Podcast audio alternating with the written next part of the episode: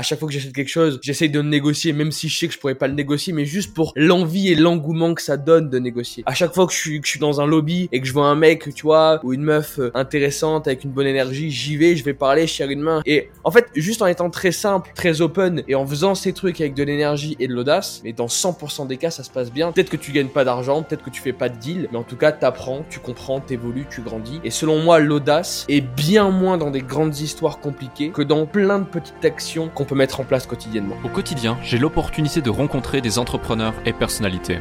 Leur point en commun, le succès s'est manifesté dans leur vie. Cela m'a confirmé que la réussite tient parfois à une seule décision. Je suis Alec Henry et l'objectif de ce podcast est de vous inspirer et vous offrir à votre tour le déclic qui fera toute la différence. Salut Alex, salut Alexis, comment allez-vous? Au top et Alec? Tout va bien, tout va bien. Eh ben écoute, super, ça fait super plaisir de vous avoir ici et d'autant plus que c'est la première fois qu'on va faire un podcast à trois. Euh, donc euh, je pense qu'il va durer un petit peu plus longtemps, il va être assez riche, ça va être un vrai échange. Et euh, j'avais envie de vous, vous inviter pardon, tous les deux parce que vous avez vraiment cette... vous faites un beau binôme, mais vous avez vraiment cette complémentarité, on vous voit toujours ensemble, vous faites quasi tout ensemble. Et, et même si vous avez tous les deux un parcours vraiment riche, vraiment intéressant, des compétences qui sont euh, similaires et complémentaires à la fois. C'est aussi intéressant, on va le découvrir aujourd'hui et c'est ce qui fait que vous êtes aussi bon euh, dans, euh, dans, dans, certaines niches dans lesquelles euh, vous êtes aujourd'hui positionné depuis maintenant pas si longtemps que ça et pourtant vous êtes clairement aujourd'hui positionné comme les top acteurs du marché en francophonie dans ces sujets. Donc on va voir tout ça, mais avant ça, est-ce que respectivement, Alexandre, Alexis, vous pouvez rapidement vous présenter pour celles et ceux qui ne vous connaissent pas encore? Avec plaisir. Donc je prends, je prends la main et après Alex se présentera lui-même. Euh, donc merci Jalek de nous inviter. C'est un plaisir. On a fait un live euh, récemment ensemble et j'ai beaucoup aimé l'échange qu'on a pu avoir. Donc euh, je suis content de venir passer encore une heure, une heure et demie, peut-être deux heures avec toi. C'est toujours un honneur pour moi de pouvoir échanger avec des personnes de qualité. Je m'appelle Alexis. J'ai commencé l'entrepreneuriat il y a de ça pas mal, en tout cas l'entrepreneuriat en tant que tel, il n'y a pas si longtemps que ça. Mais disons que ma vision entrepreneuriale est chez moi ancrée depuis pas mal de temps. Ça fait euh, plusieurs années que j'essaie de penser par moi-même, de, de faire les choses, de casser mes barrières, de think out of the box. Et mm, ça m'a permis de prendre des décisions un peu folles et de passer par des opportunités extraordinaires. J'ai commencé ma très jeune carrière, entre de très gros guillemets, en partant aux États-Unis et en ayant accès à une opportunité de pouvoir vendre là-bas dans des call centers. Donc j'ai commencé euh, mon euh, parcours, ma journée en tant que seller, tout en bas, à prospecter des numéros toute la journée.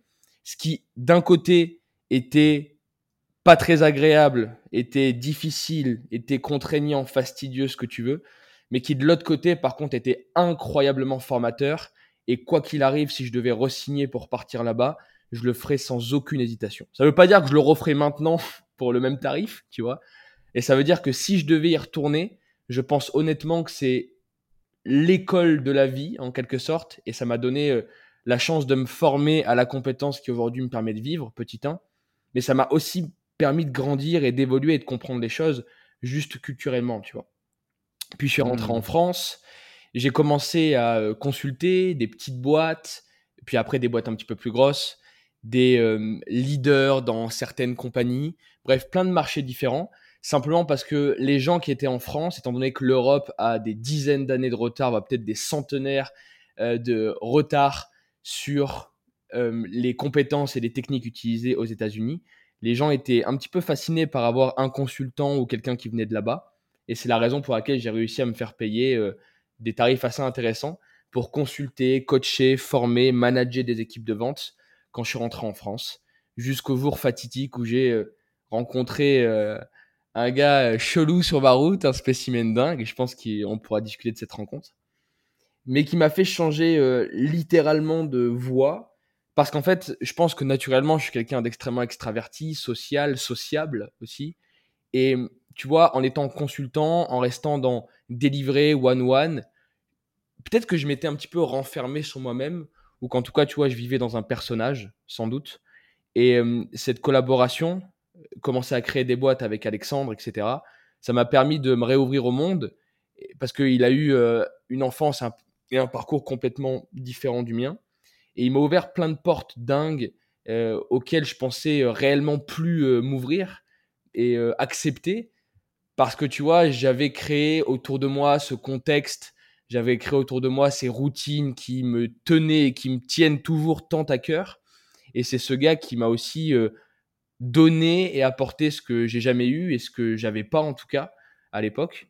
Et ça nous a permis de créer ensemble plusieurs boîtes. La première était The Closer School, euh, ou TCS. En fait, le deal était très simple. J'avais des compétences de vente. Lui, Alex, était sales encore. Et moi aussi, j'étais sales encore dans certaines boîtes que je consultais, qu'on accompagnait et qu'on coachait. Et on s'est dit, euh, let's go, lançons un truc ensemble. Commençons à faire les choses parce qu'une seule et même vision nous animait. Et je me rappelle encore de ce premier appel dont on va rediscuter, je pense, où il me disait, mec, on se connaît pas, mais il y a un truc que tu sais et que je sais, c'est que personne est bon en France en vente. Regarde-moi, regarde-toi, regarde-nous, on va arracher le monde. Et je pense que depuis le jour 1, on est toujours resté sur cette même lignée, tu vois, ou ligne éditoriale au moins. Et on se bat tous les jours pour essayer d'exposer un peu plus cette vision au monde et donner aux gens autour de nous l'espoir, donner aux gens autour de nous euh, cette main tendue, ce grappin qu'ils attendaient et qui va leur permettre de changer leur vie ou même voir changer le monde comme nous, euh, on espère le faire. Et aujourd'hui, ça fait un peu plus de deux ans et demi, trois ans. Deux ans. Deux ans. Deux ans. novembre. Depuis le 1er novembre et on est actuellement le 11 novembre. Donc ça fait exactement deux ans et dix jours euh, que cette collaboration a commencé. Et on est passé à travers des dizaines de boîtes, euh, même peut-être plus que ça. On a euh, actuellement la boîte numéro 1 qu'on gère, elle s'appelle Closers ou Closers Group, qui en réalité est une holding. Mais la vérité, c'est que, comme tout entrepreneur, et tu le sais très bien, Alec, parce que tu en es la preuve, la preuve première, un entrepreneur, c'est souvent une boîte qui le fait décoller, mais après, tout le sujet, c'est la, diversification, réussir à, se repentir, à trouver d'autres idées, à lancer d'autres projets. Et aujourd'hui, même si TCS et Closers sont à la base de notre écosystème, on a créé des dizaines de boîtes autour, beaucoup qui ont foiré, quelques-unes qui euh, ont euh, résisté et qui aujourd'hui fonctionnent encore. Et l'histoire de notre vie, c'est de continuer tous les jours, se lever un peu plus tôt, euh, travailler plus et essayer d'aller réaliser nos rêves. Super intéressant, parfait. juste petite question avant, avant également qu'on ait le, la présentation d'Alexandre. aux États-Unis, pour qu'on se situe, euh, et après on y reviendra. Tu avais quel âge à ce moment-là quand tu arrives aux États-Unis et que tu, te mets à fond dans la vente, euh, tu fais des dizaines, des centaines, si ce n'est des milliers peut-être d'appels par semaine, euh, puis ensuite tu deviens consultant, etc., avant de revenir en France? Alors moi, les premiers deals de consulting que j'ai fait, qui étaient des vrais deals de consulting, j'ai fait quand je suis arrivé en France. Quand j'étais aux États-Unis, c'était plus du coaching et du management que je faisais pour les call centers qui étaient à côté. Si tu veux, moi je suis parti aux États-Unis, j'ai eu cette chance. Et d'ailleurs, c'est assez intéressant parce que tu vois, dans tous les parcours des personnes qui ont réussi, je trouve que le voyage, c'est un sujet qui est assez important parce que ça t'ouvre culturellement. Moi, tu vois, j'ai pas eu forcément la chance de venir d'une famille très riche qui me permettait de voyager, etc. Donc, j'ai jamais trop voyagé jusqu'à l'âge bah, de mes 14 euh, ans, qui est euh, l'année, enfin qui est l'âge euh, auquel j'ai eu la chance de partir aux États-Unis, rejoindre le cousin de ma mère qui habite là-bas, ou en tout cas qui habitait là-bas et qui passait un petit peu de temps sur Miami.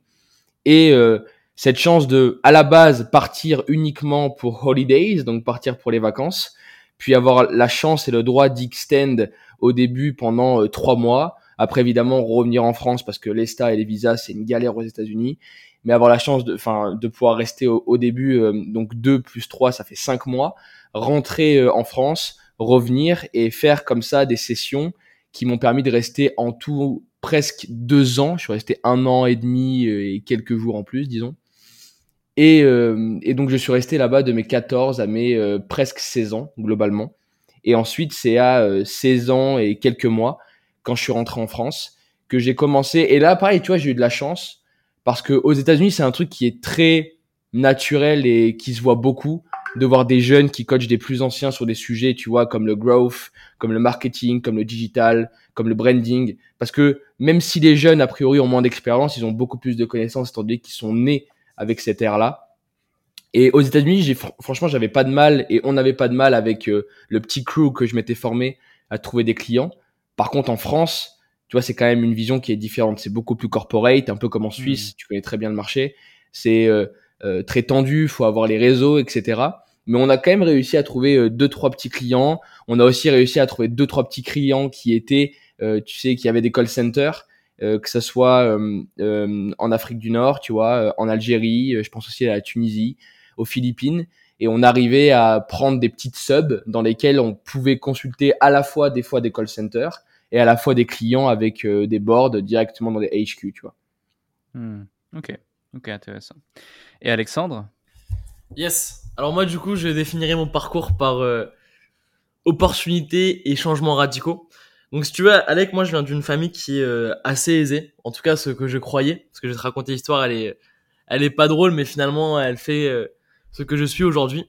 Donc, alors, je viens d'une famille donc à côté de Paris, donc Versailles, qui est assez aisée. Je suis en école catholique et toute ma vie, c'est assez calme parce que bah j'ai cette aisance financière qui vient de la part de mes parents. Et à côté, par contre, je veux toujours faire des choses. C'est-à-dire que je suis euh, toujours proactif. Mm. J'essaie toujours de chercher des opportunités. Euh, tu vois, dès qu'il y a un voyage de classe, bah, je fais en sorte d'être dans la bonne classe pour être dans le voyage de classe. Euh, euh J'écris même deux livres quand je suis euh, quand je suis encore dans mes études. Un livre de philo. D'ailleurs, j'espère que tu l'as lu, Alec. ils sont encore trouvables. Ils sont encore trouvables. Hein. Ah euh, et du coup après, garde-en quelques-uns, garde-en quelques-uns, il va prendre de la valeur. Ah, j'espère. donc voilà, donc je fais plein de petites choses. Et euh, il y a euh, deux ans, euh, il y a eu donc j'ai eu une, un petit peu une catastrophe familiale. J'ai eu le décès de mon père, donc d'une crise cardiaque. Et là, il y a toute ma vie qui s'est effondrée. Donc c'est à dire que j'ai tout perdu du jour au lendemain. Donc j'ai perdu mon père, j'ai perdu ma famille, j'ai perdu ma copine. je devais trouver un boulot, j'ai dû quitter mon bel appartement dans le 16e arrondissement parce que le deal c'était fais tes études et à côté bah tu as l'argent. Et donc là, bah il y avait plus d'argent il y avait plus personne euh, qui me soutenait. Et tu vois, ce changement radical, il est assez ouf parce que euh, quand tout va bien, tu t'as, enfin, t'as, de l'aisance dans des choses en fait que tu te rends pas compte qui, pour certaines personnes, ne sont pas euh, des choses du quotidien. Par exemple, tu vois, quand tu vas faire Noël euh, tous les ans et tu dis, ok, c'est normal, je vais encore une fois à Noël. Et tu prends pas plaisir à ça. Et du jour au lendemain, t'as tout qui s'arrête brutalement. Et du coup, euh, j'ai eu deux mois vraiment noirs. Ça veut dire que tu te lèves le matin et tu te dis, est-ce que je vais subir toute ma vie comme ça? Ou est-ce que je vais aller de l'avant? Mais pour aller de l'avant, fallait changer, euh, fallait changer drastiquement de voie. Donc du coup, un jour, je suis tombé sur une euh, sur une story, média stellar, recherche, sales. Je savais pas ce que c'était le marketing influence, je savais pas ce que c'était le e-commerce, mais je me suis dit, euh, allez, let's go, je postule. Et donc, je fais des calls avec donc les deux fondateurs à l'époque qui étaient Nathan et Vianney. Et en fait, finalement, euh, de fil en aiguille, parce que euh, bah voilà, j'arrive à bien parler, j'arrive à bien communiquer, ils sentent que j'ai de l'énergie, bah ils me disent vas-y, euh, let's go, tu peux commencer. Et donc du jour au lendemain, je quitte mes études. Et dans tous les cas, bah mes études coûtaient de l'argent, donc c'était très compliqué parce qu'il fallait que je travaille à côté, parce que je suis quand même parti d'un appartement et même fallait payer des courses. J'avais, j'ai deux chiens, enfin j'ai toujours ces deux chiens, mais j'avais deux chiens aussi à nourrir. Et donc je me suis dit vas-y, let's go, je pars. J'avais 700 euros sur mon compte en banque. Euh, le chenil pour mes chiens, quand je suis parti à Dubaï, me coûtait 600 euros. Les deux fondateurs m'ont payé euh, mon billet d'avion. Euh. Et tu vois, Alex, c'est pas le billet d'avion Dubaï, Paris-Dubaï directement, c'était Paris, Amsterdam, Amsterdam, Tunisie, Tunisie, Dubaï. Ah ouais. C'était le, le, gros avion pour la Dubaï et je me retrouve dans un dans un petit dans une petite chambre d'hôtel. Et bon là, il m'envoie des numéros, plein de numéros et je sais pas comment ça fonctionne, mais je me dis, vas-y, il faut que je trouve comment ça fonctionne. Et en fait, pendant euh, littéralement deux semaines, parce que je suis resté deux semaines euh, à Dubaï, j'ai fait que travailler. C'est-à-dire que je passais des calls euh, toute la journée, presque toute la nuit. C'est-à-dire que je prenais les mecs qui étaient aux États-Unis, je prenais les mecs qui étaient à Bali, je prenais les mecs qui étaient au Canada, je prenais les mecs qui étaient en France, je prenais les mecs qui étaient à Dubaï. Et euh, finalement, à la fin de ce mois-ci, donc du premier mois, j'ai fait 136 000 euros de CA, donc de chiffre d'affaires. Et là, tu vois, j'ai eu ce déclic et cette merveilleuse sensation, euh, je dirais même mielleuse, de me dire, ok, je serai plus jamais pauvre, je serai plus jamais, euh, euh, comment dire, dans une galère financière parce que j'ai appris cette compétence qui est à la vente. Et donc du coup après, bah tout a découlé. Après, avec Alexis, on s'est rencontrés. Euh, moi, je lui ai dit voilà, je voulais créer une compagnie parce qu'il y avait personne qui savait vendre. Et six mois en un mois, j'avais réussi ça. Et tout le monde me disait waouh, c'est incroyable, etc. Je me suis dit il y a un truc à faire par rapport à la vente. Et donc du coup avec Alexis, on a commencé euh, TCS, qui à l'époque était une, une entreprise pour euh, coacher des personnes. et c'était que de la prospection à la mano, etc. C'était assez drôle. Et euh, donc du coup, donc j'avais Media Stellar où je continuais en tant que sales parce que c'était quelque chose qui me plaisait, surtout quelque chose dans lequel j'avais du résultat. Et Alexis, donc derrière, on travaille sur TCS. Et en fait, sur Media Stellar, au bout de, je dirais 4-5 mois, je représentais presque 60-70% du volume d'affaires de l'agence. Et surtout, en fait, je m'occupais bah, de faire du recrutement, je m'occupais de faire les coachings, je m'occupais de prendre les calls le matin avec les équipes. Et donc, je me suis rendu un petit peu indispensable pour cette entreprise. Et euh, du coup, ils ont décidé de me donner des parts de cette entreprise. Donc je trouve que c'est une merveilleuse euh, histoire parce que tu pars de zéro entre guillemets euh, et tu sais même pas où tu vas et finalement en fait tu pars, tu prends des, des points de l'entreprise qui t'a recruté. Et après donc avec euh, Nathan, donc Vianney est parti un petit peu de, de l'équation. Et avec Nathan, on a monté Era Media qui est une boîte de, de, de, branding.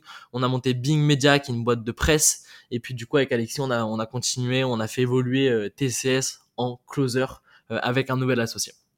Donc voilà un petit peu pour mon histoire, mais si vraiment je devais la résumer, c'est euh, prenez toutes les opportunités et euh, souvent, malheureusement, les malheurs permettent, ou en tout cas les, grosses souffrances, si on arrive à les, à les surpasser, permettent de faire de grandes choses. Hmm. C'est assez incroyable parce que finalement, tu sais, moi-même ayant côtoyé beaucoup de, jeunes motivés, de jeunes ambitieux, et vous aussi, de par le fait que vous avez monté tout cet écosystème autour de la vente, il y, en a quand même peu, tu vois, qui auraient été prêts à tout quitter du jour au lendemain, venir à Dubaï, être enfermé dans une chambre d'hôtel, passer des calls pendant 2, 3, 4 semaines, H24 quasiment, et derrière se donner les moyens de réussir. qu'est-ce qui fait que qu'est-ce qui fait que toi tu avais vraiment cette cette envie, cette cette rage, cette haine? Est-ce que c'est issu du coup de, de, la situation et de l'inconfort que, que tu avais subi les deux derniers mois suite au décès de ton papa et puis à la prise de conscience que bah maintenant il fallait il fallait te sortir les doigts et puis que c'était seul face à toi-même et face au monde est-ce qu'il y a autre chose? Parce que finalement, cette énergie, je pense que tu l'avais déjà au préalable et elle n'est pas arrivée comme ça subitement durant ces deux mois. 100%. En fait, si tu veux, j'ai toujours voulu faire des grandes choses dans ma vie. Enfin, depuis tout petit, je veux vraiment créer des gros choses, je veux développer des, des projets, je veux faire de l'argent, je veux aider des gens. Mais si tu veux, avant, j'étais enfermé un petit peu dans un système qui est le système français. Alors, je sais pas si tu connais bien, Alex, sachant que tu es suisse mais euh, c'est en gros euh, c'est des cours qui servent à rien. Moi j'ai eu beaucoup de problèmes dans, dans ma jeunesse de comportement à l'école. Euh, j'ai été viré de mon lycée, j'étais en heure de colle, je pense c'était j'étais plus en colle qu'en classe. Et, et en fait, juste j'étais pas adapté au système et donc ça m'a jamais permis de pouvoir m'exprimer. Et en fait, le fait de tout perdre, bah en fait, j'avais pas grand-chose de plus à perdre à part quitter mon école, tu vois. Et en fait, le fait de me retrouver dans un système où j'étais libre et où en fait tous mes mouvements et toutes mes paroles et tous mes gestes m'appartenaient et surtout allaient impacter directement ma vie, bah c'est ça qui m'a permis d'évoluer. Tu vois, ça veut dire que quand mmh. t'es à l'école, même si tu as une mauvaise note, bah à la rigueur c'est pas grave, tu vois. Euh, alors que là, si tu loupes un appel, c'est grave. Parce que ça se trouve que cet appel aurait pu te conduire sur euh, deux trois mises en relation, aurait pu te conduire sur d'autres deals, etc., etc. Et donc en fait, tu prends conscience que toutes tes actions ont un impact dans le business, contrairement ou dans le système où en fait on te demande d'être moyen. D'ailleurs à l'école on te demande d'avoir un 10 sur 20, alors que dans le business on te demande bah, si t'es moyen, t'es mauvais. Hmm. Et on les connaît les mecs moyens, c'est les mecs qui font 10K euh, par mois pendant un an et qui après euh, rentrent chez eux parce qu'ils n'ont plus la thune pour survivre à Dubaï, tu vois. Hmm. Et ça c'est top parce que tu vois c'est super intéressant euh, sur l'éducation moi, tu vois, le domaine de l'éducation, c'est un domaine qui, euh, qui m'excite et qui me passionne. Je rêve de pouvoir révolutionner ce domaine parce qu'il y a, selon moi, tellement de trucs à faire. Et l'un des premiers sujets, c'est l'histoire des feedback loops. Nous, euh, pourquoi est-ce qu'on a un kick-off par jour chez Closers Donc, tu sais, un kick-off, c'est les appels du matin où les équipes se mettent en énergie, répondent aux questions entre eux, font un roleplay et tout. Simplement parce qu'on fait en sorte que entre les erreurs et les corrections, il y ait la durée de vie la plus courte possible. Et tu vois, hmm. c'est ça le gros challenge, enfin l'un des gros challenges de l'éducation selon moi, c'est que tu fais un contrôle, tu sais, tu rédiges une copie et tout, tu la rends au, professeur et t'attends quoi? T'attends une semaine pour les profs qui sont bouillants et qui travaillent bien, et t'attends huit mois pour ceux qui prennent des vacances ou qui mettent un arrêt maladie tous les deux jours, tu vois. Mais hmm. sauf que si t'attends une semaine, c'est une semaine de trop durant lesquelles t'as consolidé l'idée que ce que tu avais fait c'était la bonne chose. Et l'un des premiers sujets, et c'est pour ça que je kiffe cette idée, c'est de se dire que dans le business, Si t'es pas bon, la correction, elle est immédiate, en fait. Tu vois? Parce que si t'es. C'est simple, c'est c'est ultra binaire. Et c'est ça qui est bien. Si t'es bon, tu fais de la thune. Si t'es pas bon, t'en fais pas. Et c'est rideau. Et je trouve que c'est ultra intéressant parce que pour des personnes qui sont dans la proactivité, qui ont besoin d'énergie et qui ont besoin de voir leur écosystème évoluer, le fait de se dire je dois attendre une semaine ou un mois pour avoir un feedback sur les actions que je viens de faire, c'est selon moi très stressant. Et tu vois, ça te met en tension dans une situation où tu sais pas trop quoi faire, tu sais pas si tu as eu juste ou pas juste. Par contre, le business, ça te met sur un secteur direct où tu sais d'entrée de jeu immédiatement si tu as dit des choses qui avaient du sens ou si tu as fait n'importe quoi, tu vois. Hmm. Ouais, totalement. Totalement, je te rejoins. Cette boucle de rétro-feedback euh, rapide et, euh, et le délai que tu l'accordes euh, le, plus, le plus court possible. Il y a énormément de sujets intéressants sur lesquels j'ai envie de, j'ai envie de vous mener, d'échanger par rapport à votre vision du business, la gestion de vos différentes structures, comment vous créez ces opportunités, comment tu fais le tri entre toutes celles-ci, comment tu constitues des équipes, tu tes équipes et autres. Mais avant ça, euh, commençons par le commencement. Vous avez fait référence euh, à plusieurs reprises à votre rencontre, euh, notamment Alexis t'a parlé de, certains mots qu'Alex t'avait dit lors de votre premier appel ou l'appel qui a été décisif en tout cas. Euh, Est-ce que vous pouvez nous en dire plus à l'égard de votre rencontre? Et ce qui a fait que vous êtes dit ok ça fait du sens, let's go on avance ensemble et, euh, et on arrache le monde pour reprendre tes termes? Parce qu'en plus ce qui, est, ce qui est assez drôle et ce qui est en fucked up, appel. Il était fucked up. Ouais, j- j'imagine, j'imagine, mais ce qui est super drôle en plus, c'est que, tu sais, souvent tu dis aux gens, et on entend beaucoup, euh, beaucoup dire ça, ouais, c'est bien de s'associer, mais il faut absolument que ton associé soit complémentaire. C'est-à-dire que si d'un Mm. côté, un associé qui est euh, extraverti, tu as l'autre qui va être introverti. Si tu as un associé qui est bon en, en- en sales ou en front, tu en as un qui va être bon en tech ou en back-end.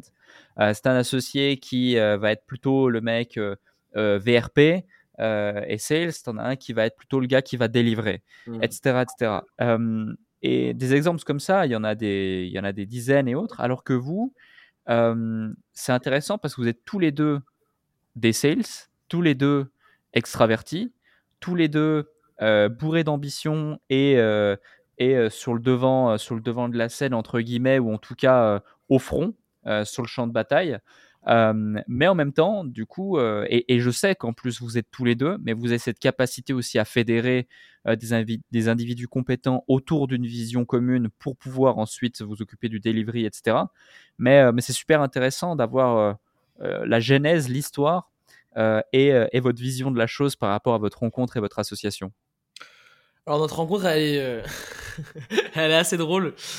Euh, et tu vois, et c'est pour ça, je sais pas si le destin il existe ou, ou je sais pas quoi, mais euh, il y a un petit coup de chance là-dedans.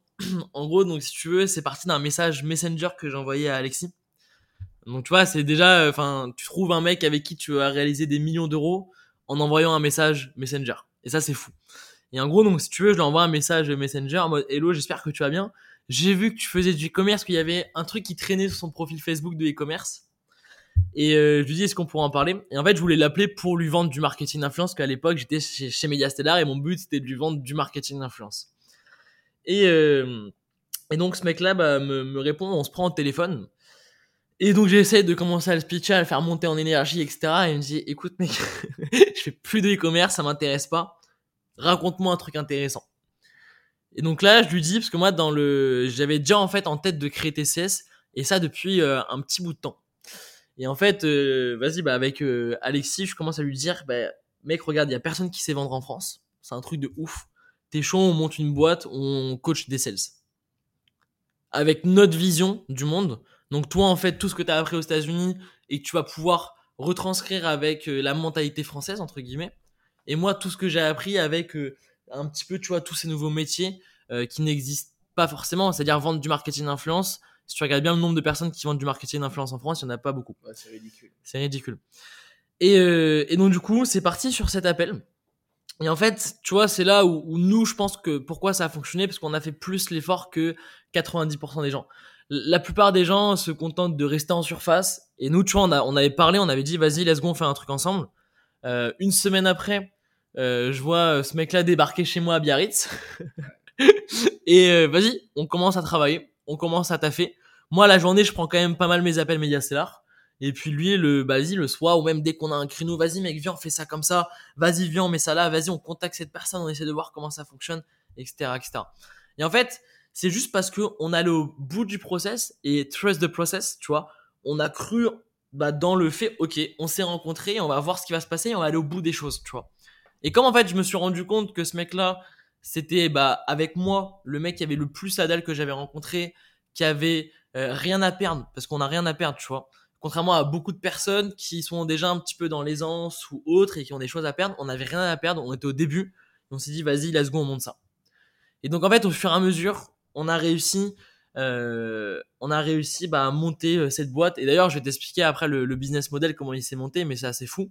Et du coup, pour répondre à ta deuxième question, avec Alexis, même si on est sur les mêmes sujets entre guillemets, euh, qu'on a les mêmes compétences et même les mêmes appétences, finalement, on a des modes de vie qui sont littéralement opposés. Mm. Et ça, je pense qu'Alexis va pouvoir euh, t'en parler.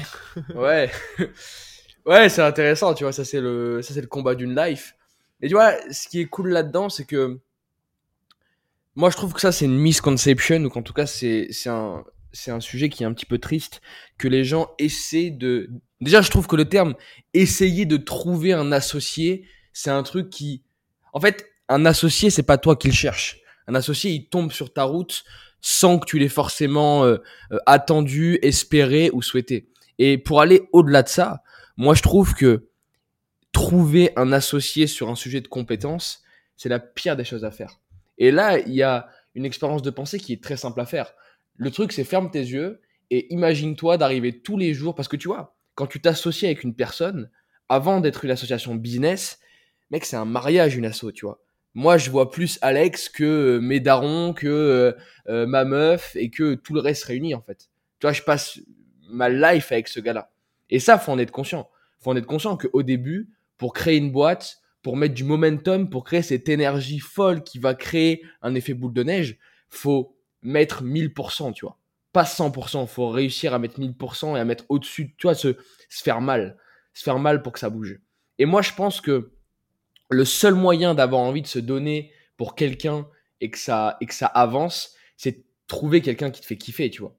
Et c'est là le gros sujet. C'est qu'en fait, les gens essayent de trouver un collaborateur ou un associé sur un sujet de compétence, alors qu'en fait, la seule question que tu as à te poser, c'est qui est-ce que je dois trouver pour que je puisse passer 25 ans avec lui ou elle tous les jours de ma vie et continuer à kiffer, continuer à rigoler, continuer à être dans une bonne humeur et à vouloir avancer. Et c'est la seule question à laquelle il faut répondre. Parce que, Hmm. tu vois, même si la personne d'en face a des compétences incroyables, infinies, qu'il est bien meilleur que toi sur certains domaines, la question c'est est-ce que quand tu vas arriver au bureau le matin, tu vas avoir envie de lui serrer la main, tu vois? Parce que t'auras beau avoir des légendes autour de toi, si t'as pas envie de leur parler, tu peux être sûr qu'il se passera rien. Alors que tu peux avoir quelqu'un qui est bien moins compétent, et d'ailleurs ça on le voit tous les jours nous avec nos boîtes. On, répète tous les jours qu'on préfère avoir des gens avec beaucoup d'énergie et pas beaucoup de compétences que des gens avec beaucoup de compétences et pas beaucoup d'énergie. C'est dans ce sens-là que ça fonctionne. À nous, le seul sujet de notre rencontre, c'était, tu vois, c'est intéressant parce que cette question, elle est même pas montée. Il y a même pas eu cette question de comment est-ce qu'on va pouvoir se, se compléter. C'était mec, c'est un kiff, t'as un smile, j'ai un smile, on veut avancer, on a trop de jus, c'est impossible que ça marche pas. Donc viens, on avance et viens euh, go forward, tu vois, sans se poser de questions. Au sujet du train de vie, et tu vois, c'est intéressant parce que quand je disais tout à l'heure qu'il m'avait apporté des trucs dingues, ça aussi, ça fait partie de ce truc-là. euh, Et d'ailleurs, ouais. juste, je vais rebondir là-dessus, mais quand disait Alexis, l'association elle est tellement dingue que il y a une KPI dans notre association qui est folle, c'est l'argent. Ça veut dire que l'argent, on a le même compte, si tu veux, et on s'en fout de qui dépense quoi. Et ça, tu vois, il y a aucune association que je connais en tout cas où il n'y a pas à la fin du mois ou à la fin de trimestre, semestre, une compta où on sépare, toi tu as 30%, tu as, tu as 70%, etc. Et nous, c'est, on a une carte, et même si demain ton rêve, c'est, je sais pas, d'acheter, euh, d'acheter un tank, parce que ça te fait kiffer, tu vois, et bah vas-y, mets de l'argent dans un tank, tu vois. Et en fait, tu vois aussi le fait de pas regarder ce que l'autre va faire avec de l'argent, et s'il arrive à accomplir, vas-y, va l'accomplir, même s'il faut sécher la boîte. C'est pas grave. Et ça, tu vois, c'est une KPI, je pense, qui prouve euh, la sincérité d'une, d'une association. Et tu vois, une association, comme a dit Alexis, c'est un mariage. Aujourd'hui, si tu regardes bien euh, pourquoi les mariages en France, euh, ils explosent. C'est la thune. hein. Sujet numéro un du divorce, c'est l'argent en France. Ça, c'est assez dingue. Les gens pensent que le sujet numéro un du divorce en France, c'est la tromperie, mais c'est faux. D'ailleurs, c'est Ous qui nous a dit ça euh, récemment, mais le premier sujet du divorce en France, c'est l'argent. Et tu vois, av- av- avoir cette euh, confiance commune de se dire, vas-y, écoute, mec, on a un compte, on envoie tout dedans, et le seul sujet, c'est de se faire kiffer avec nos limites, notre cadre, euh, et puis on envoie. Ça prouve que on n'est pas sur un sujet d'association, mais on est sur un sujet de, tu vois, de, je sais pas, d'amitié, de, de, de copinerie, et juste de deux gars qui ont envie d'avancer, qui ont envie de faire des trucs un petit peu dingues Et qui Hmm. s'arrête pas sur des détails, quoi. et que ça n'arrête pas sur des détails, tu vois. Et d'ailleurs, c'est intéressant parce que nous, cette histoire, à chaque fois qu'on la raconte, du fait qu'en gros, on a euh, plusieurs boîtes, mais qu'on a tous les mêmes boîtes, qu'on a tous des parts dedans, etc., que nos comptes bancaires sont les mêmes et qu'on utilise les mêmes cartes bancaires, les mecs, ils sont abasourdis, tu vois. J'ai j'ai pas eu une seule personne qui a pas eu une réaction dingue, comme un réflexe myotatique, tu vois, comme euh, la jambe qui se tend quand tu tapes le nerf en dessous du genou, mais la, mais la même réaction, tu vois, des mecs qui sont là, putain, mais comment ça, en fait, c'est impossible. Les mecs arrivent pas à y croire. Et on leur montre les comptes bancaires, tu vois. Bah si les gars, nous on a les mêmes cartes bancaires et ça se passe Et, très bien. et- tu vois. et ça, c'est à cause de la mentalité française que même maintenant, de plus en plus dans les mariages, c'est la femme a sa carte, l'homme a sa carte, il y en a un conjoint, tu vois. Et, Hmm. et je pense que c'est ça qui crée pas mal de disputes en France. Je sais Mais pas ce que t'en penses, Alec. Bah, je, je te rejoins. Alors, je te rejoins sur plusieurs sujets, hein, ne serait-ce que la, la, la raison et la cause des, des disputes en France euh, ou autres. Mais euh, par rapport à l'association et euh, la mutualisation des comptes, euh, c'est sur vos comptes pro ou vos comptes perso? Les deux, pas. mon capitaine.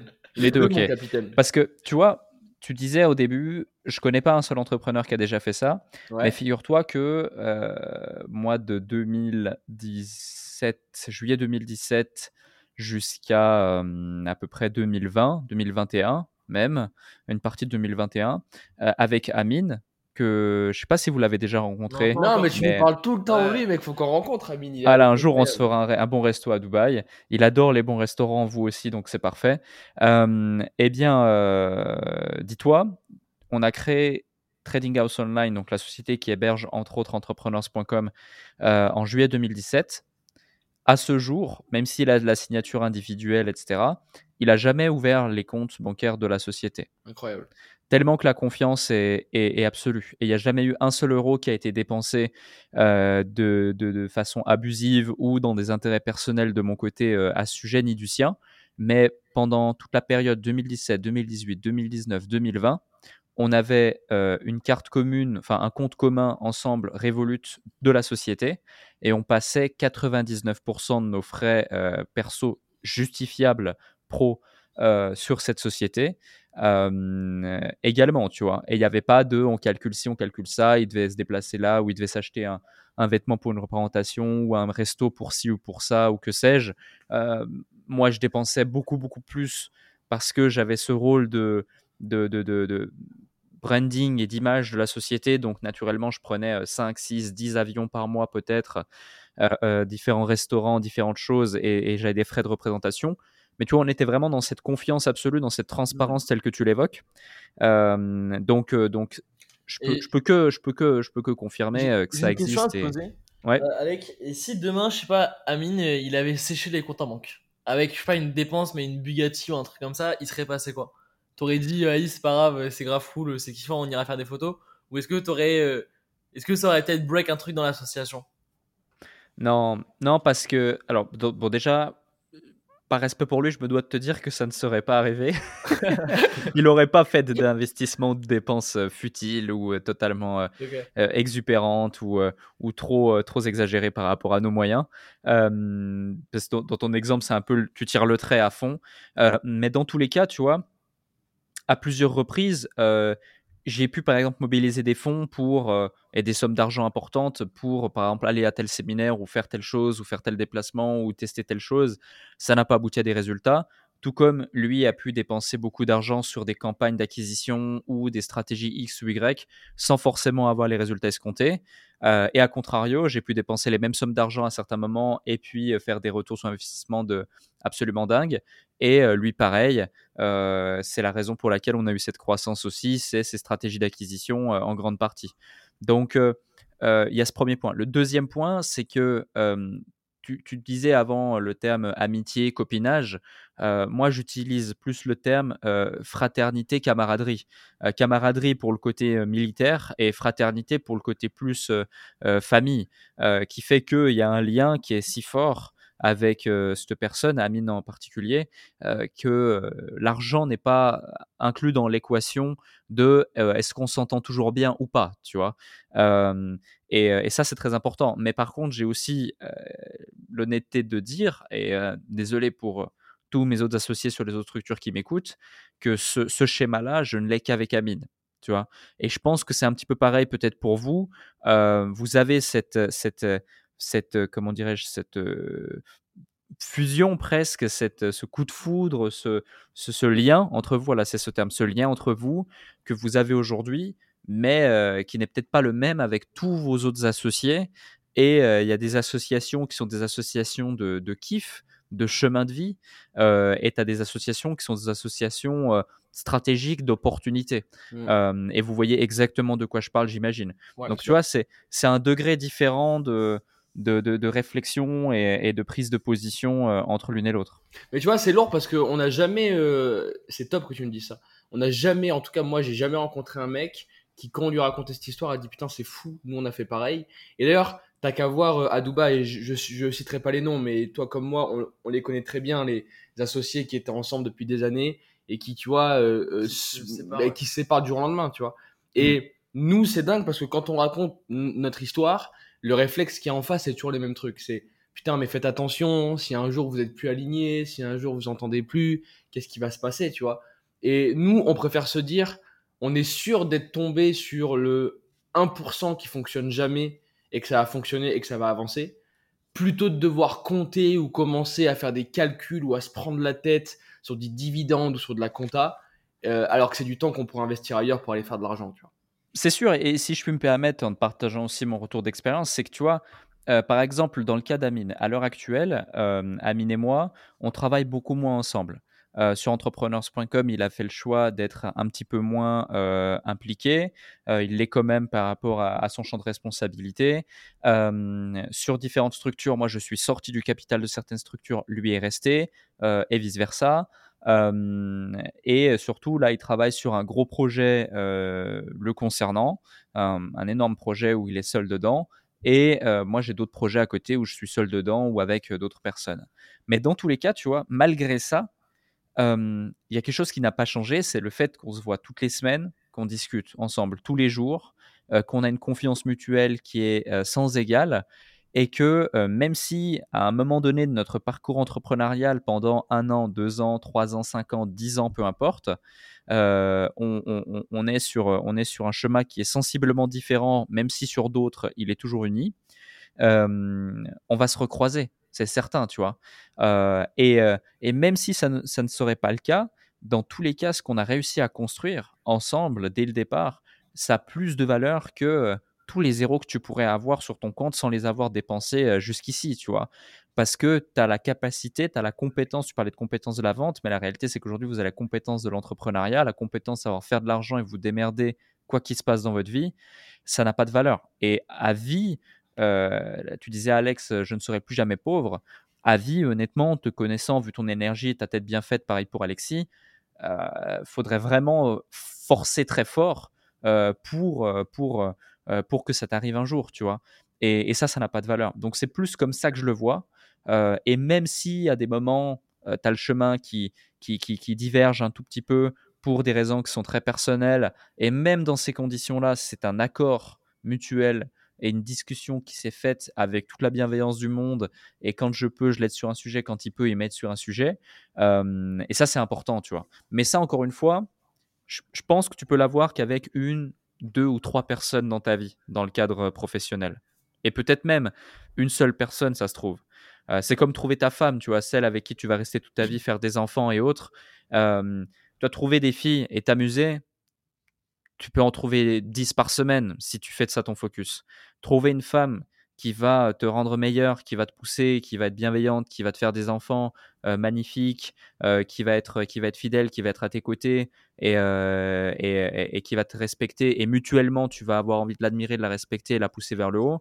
tu en trouveras une dans une vie, euh, peut-être euh, deux, voire trois maximum euh, si ça se passe pas comme prévu une ou deux fois. Mais tu, vois un petit peu, tu vois un petit peu ce que je veux dire euh, euh, dans, dans, dans le fond de la pensée? 100%. Bah c'est clair. Et puis en plus, nous, Alec, il, enfin, il faut dire les choses comme elles sont. On a réussi à trouver cette personne pour toi et pour moi euh, parce qu'on rencontre des euh, milliers de personnes par, euh, par an, tu vois. Mais ça. la vérité, je pense, honnêtement et même d'ailleurs statistiquement parlant, c'est qu'un humain lambda ne trouvera pas cette personne. Hmm. C'est aussi là où je trouve que la communication, la vente, et en fait dans la vente j'englobe beaucoup de choses. J'englobe le fait de serrer une main, d'aller rencontrer quelqu'un dans la rue que tu connais pas, de faire cet effort de rentrer dans l'intimité de quelqu'un. Ça permet aussi de faire ce genre de rencontre qui aboutit sur euh, un penthouse par exemple, tu vois, ou autre. Ouais, Ouais, ouais, non, c'est clair. là- Là-dedans, tu as le, as le côté opportunité, je trouve, qui, qui est trop important. Ça veut dire que, tu vois, demain, si j'avais contacté Alexis ici, je lui avais juste dit, ah bah, tu fais pas du marketing d'influence, bah, passe une excellente journée. Tu vois, tu loupes. Et ça, c'est un truc, moi, que je me suis rendu compte avec toutes les personnes avec qui je discute, même si c'est des futurs clients, des prospects, etc. Je pousse même pas la vente ces mecs qui tu es, qu'est-ce que tu fais dans la vie, où tu veux aller, qu'est-ce qui se passe euh, quand tu, quand tu te lèves le matin, etc. Et en fait, tu vas découvrir une personne pour se fermer aucune porte avec aucune personne. Et ça, c'est trop Ouais. important. Et avec, et je vois beaucoup trop de gens qui, euh, en fait, font des actions qui servent à rien. C'est-à-dire qu'ils appellent des gens toute la journée ou ils essayent de faire du business, mais juste, ils restent focus avec un, un- Une idée, un produit. Une idée, un produit. Ouais. Et en fait, ils loupent plein, plein d'opportunités, tu vois. Et pour moi, le business, c'est de comprendre ce que font les autres, avoir une vision 360 et essayer d'aller chercher toutes les opportunités chez toutes les personnes. Hmm. Ouais, c'est lourd. Ouais. Moi, tu vois, moi, j'étais trop comme ça euh, quand j'ai commencé parce que tu sais, quand tu commences, en... enfin, c'est aussi ça la différence, c'est que Alex, quand il a commencé chez Mediastera, il était, il était libre parce que on lui envoyait des leads, mais son script, c'est lui qui le faisait. Il s'est auto-formé, donc il a eu l'opportunité de pouvoir s'ouvrir et de faire les choses comme il le souhaitait, tu vois. Moi, quand j'ai commencé en call center, tu sais comment ça fonctionne l'école. Euh, Alex, c'est des scripts millimétrés. Tu dois les connaître comme des poésies et les rester toute la journée. Les Moi, par appels exemple, sont tu enregistrés, il y a des gens Ouais, qui ouais, ouais, en vérifient plus, ce que tu ça. fais. ouais, C'est enregistré, t'as les écoutes de call, le manager il tape dessus le matin, le lendemain matin ça n'a pas été bien fait la veille, c'est une galère. Et tu vois, moi, ça, c'est l'un des trucs qui m'a trop formaté. Maintenant, j'ai réussi à, me repentir et, et tu vois, euh, à avoir une vision qui est différente. Mais je sais que quand j'ai commencé l'entrepreneuriat, du coup, parce que même, en fait, j'étais sales à la base, mais j'étais pas entrepreneur, donc même si je gagnais plus d'argent qu'un salarié euh, classique, j'étais quand même dans une vision où j'étais suivi, cadré, encadré et managé. Et tu vois, ça m'est arrivé beaucoup de fois de faire un appel où j'étais trop straight line, où je sais ce que je voulais, j'amenais vers mon produit, etc. Et où en fait, post-appel, je me disais, il y a plein de trucs qui m'a raconté sur lesquels j'ai pas rebondi et qui en fait auraient été des opportunités dingues. Et la réalité, c'est que nous, ce qui a fait qu'on a construit, nous, souvent, la, question et le truc qui fascine les gens, c'est qu'est-ce qui, comment vous démerdez, les gars, pour avoir euh, 1000 milliards de boîtes autour de vous et tous les jours créer de nouveaux trucs, lancer de nouveaux projets, mettre des équipes, développer des systèmes et tout. Parce qu'en fait, nous, le gros sujet, c'est que l'une des promesses qu'on s'est toujours faites, d'ailleurs même pas euh, euh, littéralement, mais on se l'est faite presque de manière psychique, tu vois, c'est de se dire, on prend tout. Tout ce qui passe, on prend. Et peut-être que ça marchera pas, peut-être que ça marchera, mais on fait l'effort de se dire, peu importe ce qu'on nous propose, on fait au moins l'effort d'écouter, d'essayer. Parce que qui sait où sera le prochain milliard Qui sait où sera la prochaine licorne? Personne, tu vois. Sinon, euh, si moi je le savais, je serais beaucoup plus riche que ce que je le suis aujourd'hui. Hmm. Et comme on ne sait pas d'où viendra, regarde, t'as qu'à voir Meta qui a pris une claque monstrueuse, t'as qu'à voir les dingueries qui se passent sur les cryptos euh, euh, sur les derniers jours, FTX, etc. T'as qu'à voir les, les monstruosités qui se sont passées sur le marché des NFT. Tu comprends vite que personne n'en sait rien en fait. Et personne ne sait d'où sortira le prochain milliard. Hmm. Et nous, ce qu'on faisait, chaque appel qu'on prenait avec un client, on se disait, on trouvera toujours quelque chose à faire. On veut arriver à la fin de l'appel en se disant, mec, quel est ton besoin? Et peu importe le besoin de la personne d'en face, on lui répondait toujours, je suis le meilleur là-dedans. Alors qu'évidemment qu'on n'était pas expert et qu'on savait pas comment ça fonctionnait. Mais en répondant à chaque appel, en fakeant le truc et en disant, mec, on est les meilleurs là-dedans, ça nous laissait 48 heures pour trouver un mec pour délivrer le produit, tu vois. Fake Hmm. it until you make it. Et sauf qu'en faisant ça sur un an, deux ans, tu te re- comme on prend, tu vois, euh, moins maintenant. Mais à l'époque, on prenait des 20, 30, 40, 50, 100, 200, 300 appels par jour sur de la prospection, tu vois, ça s'envoyait vraiment. Mais si, mis bout à bout tous ces appels, ton truc, c'est pas de te dire, je vais convaincre la personne d'en face d'acheter mon produit, mais de se dire, je vais comprendre le seul besoin qu'elle a réellement à l'heure d'aujourd'hui, et, du, et de lui promettre droit dans les yeux que t'es le gars qui va réussir à résoudre sa problématique et d'y croire au fond de toi, mec, t'as 24 heures pour te bouger, pour remuer la terre entière et trouver le gars qui va lui délivrer le produit. Et en faisant Mm. ça, tu viens de créer une nouvelle boîte, sans même t'en rendre compte. Ouais. Et by, et by the way, Alex, c'est comme ça que que notre que Closer a évolué. Hein. De base, avec Closer, on vendait du coaching et du mentoring. Et puis alors, pour te raconter l'histoire, le process est fou de, de Closer parce que d'abord, on, on formait des gens à la vente, tu vois, mais qui n'avaient même pas forcément de boîte ou qui avaient des boîtes, tu vois. Et puis après, euh, on a rencontré un entrepreneur. Et euh, on, donc on arrive sur l'appel, on, on lui fait notre speech de vente en mode ouais, on va d'apprendre à closer, etc. Et le mec nous, nous arrête, fait les gars, moi je j'ai pas envie de closer, j'ai envie d'avoir des closers chez moi. Et là moi je dis Alexis, mec, bah, vas-y, va closer chez lui quoi. Fallait répondre aux besoins.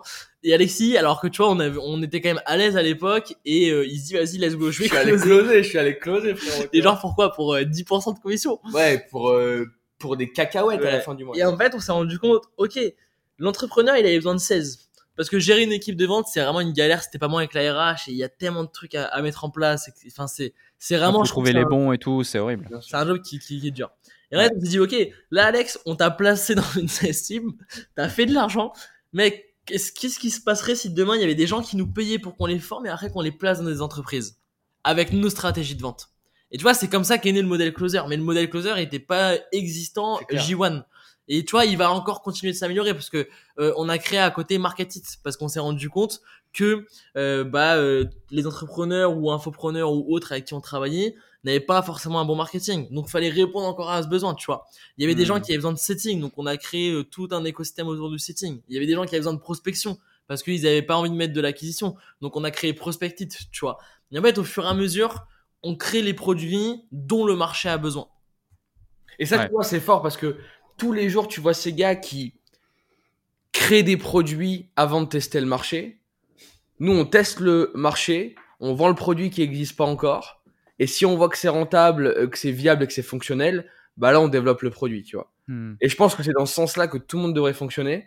Et moi, d'ailleurs, ça me met mal à l'aise euh, parce qu'aujourd'hui, on investit pas mal et tout. Et souvent, tu sais, j'ai des mecs qui viennent me pitcher avec leur pitch deck qui arrivent sur un Zoom ou en, ou en live et qui m'expliquent, ouais, voilà, c'est tel produit, voici le plan de financement, euh, voici le plan de, euh, de R&D euh, et puis de communication. Et la question, je dis, mais putain, les gars, est-ce que vous êtes sûr que ce truc-là, c'est vraiment utile, tu vois? Et je trouve que c'est tellement frustrant d'être dans une position où tu crées un produit sans même savoir si les personnes d'en face vont être, vont être hookées par ce truc-là. Ah, mais c'est horrible. Tu vois, enfin, et nous en plus, Moi- même moi, je l'ai fait. hein, Même moi, je l'ai fait au début. Quand tu Ouais. te lances, le nombre de gens qui font ça, tu crées un produit pendant 9 mois, tu te, tu te fais de la masturbation intellectuelle pendant 9 mois, et le jour venu, tu essaies de le lancer, tu as zéro, euh, zé- zéro vente. Euh, J'en avais eu trois de manière maladroite que j'avais remboursé par respect, et même quand j'ai foutu le produit gratuit, personne n'en voulait, tu vois.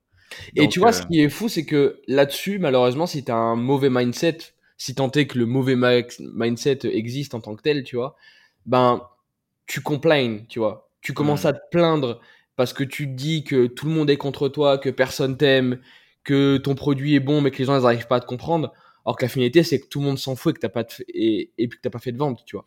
Alors C'est que ça. si tu fais machine arrière et, et que ta réflexion, c'est de te dire, mec, tous les TPE du monde s'allument tous les jours, tu vois. Genre, au bout d'un moment, il faut s'arrêter. T'as des TPE dans chaque boutique, chaque, chaque supermarché, chaque entreprise, et t'as des TPE qui bipent toute la journée. Donc des besoins, il y en a, et, et la thune, elle est à flot, et elle circule de partout.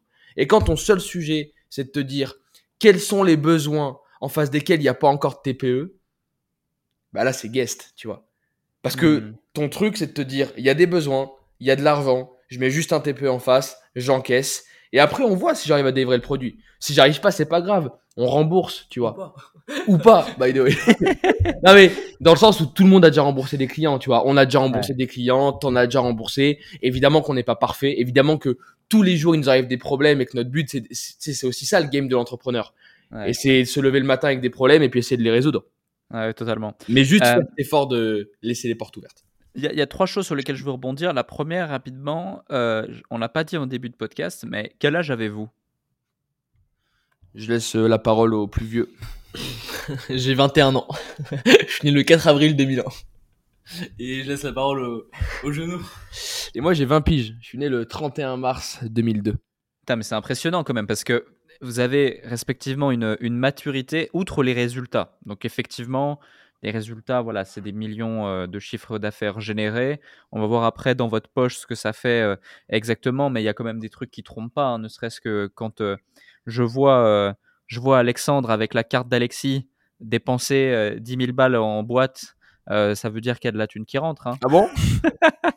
Ah bon? Mais euh, mais du coup non mais plus sérieusement ouais franchement vous êtes des brutes donc ça c'était important quand même de le, de le souligner 21 ans 20 ans c'est c'est- enfin moi j'ai commencé l'entrepreneuriat à 21 ans Euh, mais crois-moi j'ai mis 2 3 ans à euh, commencer à comprendre ce que j'étais en train de faire avoir des résultats et aujourd'hui la maturité que j'ai à 27 euh, c'est clairement, elle a de la valeur, mais euh, si j'avais démarré aussitôt euh, que vous, putain, j'en serais pas là à 27 ans. Donc franchement, euh, c'est assez, assez incroyable. Donc c'est aussi pour ça que j'avais envie de vous inviter parce que euh, un jour, euh, dans 5 ans, 10 ans, 15 ans, 20 ans, euh, vous pourrez ressortir ce podcast et on pourra dire putain, les mecs euh, étaient déjà très chauds dans le passé. Un autre sujet, c'est euh, le fameux fake it until you make it. Il y a beaucoup de gens que j'ai reçus dans le podcast. Il y a beaucoup de gens qui ont appliqué ça. Il y a peu de gens qui ont appliqué ça et qui derrière ont vraiment se sont vraiment donné la peine de délivrer, de faire les choses correctement, etc. Et il y a encore moins de gens qui aujourd'hui assument pleinement d'avoir appliqué ça. Et moi, j'apprécie ça là chez vous, de, carrément voilà le dire. On n'était pas expert, on s'en foutait. Par contre, on voyait un besoin, on closait le mec, on, on lui disait avec certitude, on lui faisait la promesse qu'on était les meilleurs pour l'aider. Et finalement, du coup, la promesse était tenue parce que même si c'était pas toi directement qui allais faire la prestation, bah, c'était toi de manière indirecte qui allait la faire parce que toi directement, tu allais trouver le mec qui allait lui faire la prestation. Et- Et, sans toi, le mec n'aurait pas été capable de trouver ce type-là. Donc, euh, Ouais, et puis même, Ouais. tu vois, je pense que c'est du aussi, c'est du conditionnement. Euh, Ouais. Quand tu te dis toute la journée, je suis le meilleur, alors que c'est faux, tu vois. Fini à y croire, mec. bah tu, tu finis à y croire et peut-être à le devenir tu vois et, euh, et ça c'est un, c'est un vrai truc tu vois. Et puis même moi tu vois alors j'ai un truc alors je, tu vois je, je l'ai jamais dit alors peut-être je l'ai déjà dit à quelques personnes mais je me suis jamais formé de ma vie et j'ai jamais lu un livre de ma vie. Et tu vois ça me fait rire quand les gens ils me disent euh, oh tu es entrepreneur euh, c'est quoi les livres que tu me conseilles etc tu vois je suis en mode ouais bah il y a influence et manipulation tu vois. Et je sors des livres que j'ai jamais lus de ma vie. Et, euh, et tu vois je trouve ça assez drôle parce que euh, c'est pas dans la connaissance c'est pas dans le euh, c'est pas dans l'apprentissage tu vois que tu vas apprendre des choses sur le terrain. Et dans la vente c'est tellement vrai. Demain je peux te donner toutes les formations du, du monde. Je vais te mettre Grant Cardone Jordan Belfort Dan Locke devant toi. Et qui t'apprennent et qui te mentorent le premier appel que tu vas faire il va être mauvais. Et demain le mec qui aura pas eu de mentor mais qui aura pris 1000 mecs au téléphone et qui aura fait ah ok là j'aurais pu faire ça différemment. Et qui aura du jus etc et qui aura passé cette barrière de je m'en fous d'appeler des gens et qui me disent non et bah il sera bien meilleur que toi, tu vois. Et c'est un hmm. peu ce qu'on essaie de faire. Ça veut dire que forcément pour vendre un produit, c'est parce que t- on a tous commencé à zéro, tu vois. Et si euh, first day quand tu- quand tu vas vendre un produit, tu dis bah voilà, je suis pas bon dans ce que je fais mais euh, j'essaie de te le vendre, t'arriveras pas à le vendre, tu vois. Et donc Ouais. nous dans notre idée, c'était on est les meilleurs et en ayant des clients qui sont euh, bah, qui ont été ultra exigeants et, qui sont toujours ultra exigeants, et bah ça nous a ça nous a obligé entre guillemets à mettre de l'exigence dans notre travail, à trouver des solutions, à mettre des choses en place pour aujourd'hui bah euh, avoir l'épaule vente de tous les plus gros infopreneurs français, d'entreprises, etc., etc. Ouais, et puis en plus, tu vois, ce qui est ouf, c'est qu'en fait, on est dans un milieu où les clients sont jamais satisfaits. Parce qu'en fait, les KPI sont pas binaires, les KPI sont spectrales. Ça signifie que il n'y a pas un monde dans lequel l'entrepreneur se dit, OK, là, j'ai réussi, c'est top. Et il y a, et y a, et par contre, il y a tous les mondes, enfin non, et il n'y a pas un monde dans lequel il dit, j'ai vraiment échoué et c'est zéro. Par contre, Hmm. qu'on fasse, on a eu tellement de clients à qui on a fait générer beaucoup, beaucoup, beaucoup d'argent. Et quand on les avait en rendez-vous, au lieu de nous dire, bah écoutez les gars, c'est bien, on a des bons résultats. Leur seul truc, c'était putain, il faut améliorer ça, ça, ça. Faut que ça bouge, tu vois. Ça nous... Et d'ailleurs, je, je veux dire, je crache pas dans la soupe parce que je suis très euh, grateful about that. Dans le sens où en fait, ça nous a poussé à nous élever, tu vois. Parce que quand tous les jours, tu fais ton mieux, tu as des résultats de dingue, et que tu as des CEO au téléphone qui te disent, mec, c'est pas ouf, faut aller plus loin et il faut se bouger, ça te met dans un conditionnement où, où en fait, t'arraches tout, tu vois. Parce que Mhm. tu es déjà, entre guillemets, au top vis-à-vis de ton marché, mais comme tu as des mecs en face de toi qui ont des attentes complètement dingues, tu fais toujours l'effort d'aller choper une clé en plus, un outil, un système, une idée, une strat. Parce que tu vois, en plus, nous, quand on était au début, d'un côté, on se sentait expert, donc on était comme des oufs, mais de l'autre côté, très vite, on a travaillé avec des gens et des gens sont devenus nos amis. On leur a jamais dit, mais ces amis, c'est des mecs à qui on regardait leurs vidéos trois ou quatre ans en arrière, tu vois. Et en fait, cette explanation qui a été extrêmement rapide, ça nous a mis dans une situation où quand quelqu'un en face de nous avait des grosses attentes, on était dans une, on était obligé d'y répondre, tu vois. Parce qu'on se disait, putain, c'est un mec connu, c'est un gros gars, il a du réseau, il va nous ouvrir plein d'opportunités, donc on doit se mettre à 100%, et il faut que ce gars-là ait qu'une seule envie, c'est de se marier à nous, tu vois. Et ça, ça nous a mis euh, dos au mur, littéralement, dans un, dans un contexte où on avait une seule direction dans laquelle aller, dans laquelle aller, et on devait aller chercher ce que personne n'a réussi à chercher. Ouais, totalement. C'est euh, super intéressant de- de- d'avoir votre feedback. Et c'est vrai que même moi, je l'ai je l'ai- je l'ai ressenti ou perçu plutôt. Euh, et je trouvais que c'était une excellente stratégie. Et je me disais, ouais, les mecs, ils sont en train de choper tous les plus gros, les uns après les autres. Euh, c'est une stratégie de. Voilà, là, la stratégie de dos au mur. C'est que derrière, euh, tu vois, même, même moi, tu vois. tu sais, quand, tu- quand tu vas à un certain niveau et que tu accompagnes certaines personnes, moi, je me dis tous les jours, et c'est aussi ce qu'on se disait avec Amine, quand on faisait beaucoup de coaching et de consulting, j'en fais encore pas mal, mais maintenant le, rapport de force est différent et la typologie d'individu que j'accompagne est différente. Mais à l'époque, quand je démarrais, je me disais, OK, je suis comme un trader. C'est-à-dire que tous les jours, je, retourne sur le ring et, que, et, et je, je mets mon titre en jeu. Soit je suis bon et je fais des résultats à mon client et ça se passe bien, soit je suis mauvais et je deviens broc et tout le monde le sait euh, que je suis mauvais parce que le mec va pas être content et il va, il va, il, il va en parler autour de lui, c'est certain. Et euh, tu sais, quand tu fais du coaching comme de la prestation de service ou du consulting, euh, tes clients contents, tu vas devoir leur demander un témoignage. Mais tes clients pas contents, ils vont parler euh, de ça à 50 personnes derrière. For free, for free. Et, et- et c'est- et gratuitement, ouais, c'est ça. Et, ça, c'est ça, c'est vraiment important à prendre en compte.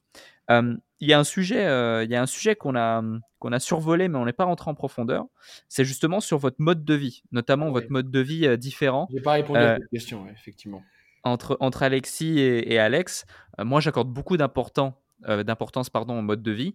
Euh, j'ai un mode de vie euh, assez, euh, assez carré, assez sain, assez structuré. Je me lève à telle heure, etc. Je pense que je ressemble euh, particulièrement à Alexis à ce sujet. Je vais au sport, je fais ci, je fais attention à ce que je mange, etc. Je vois deux, trois de tes stories et puis j'ai cru comprendre deux, trois choses.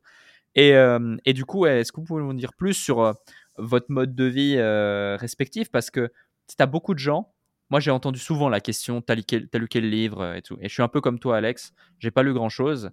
Donc, je leur donne aussi deux, trois noms des fois que voilà, j'ai entendu du bien ou j'ai vu que c'était un top Amazon. Je me dis ça doit être pas mal.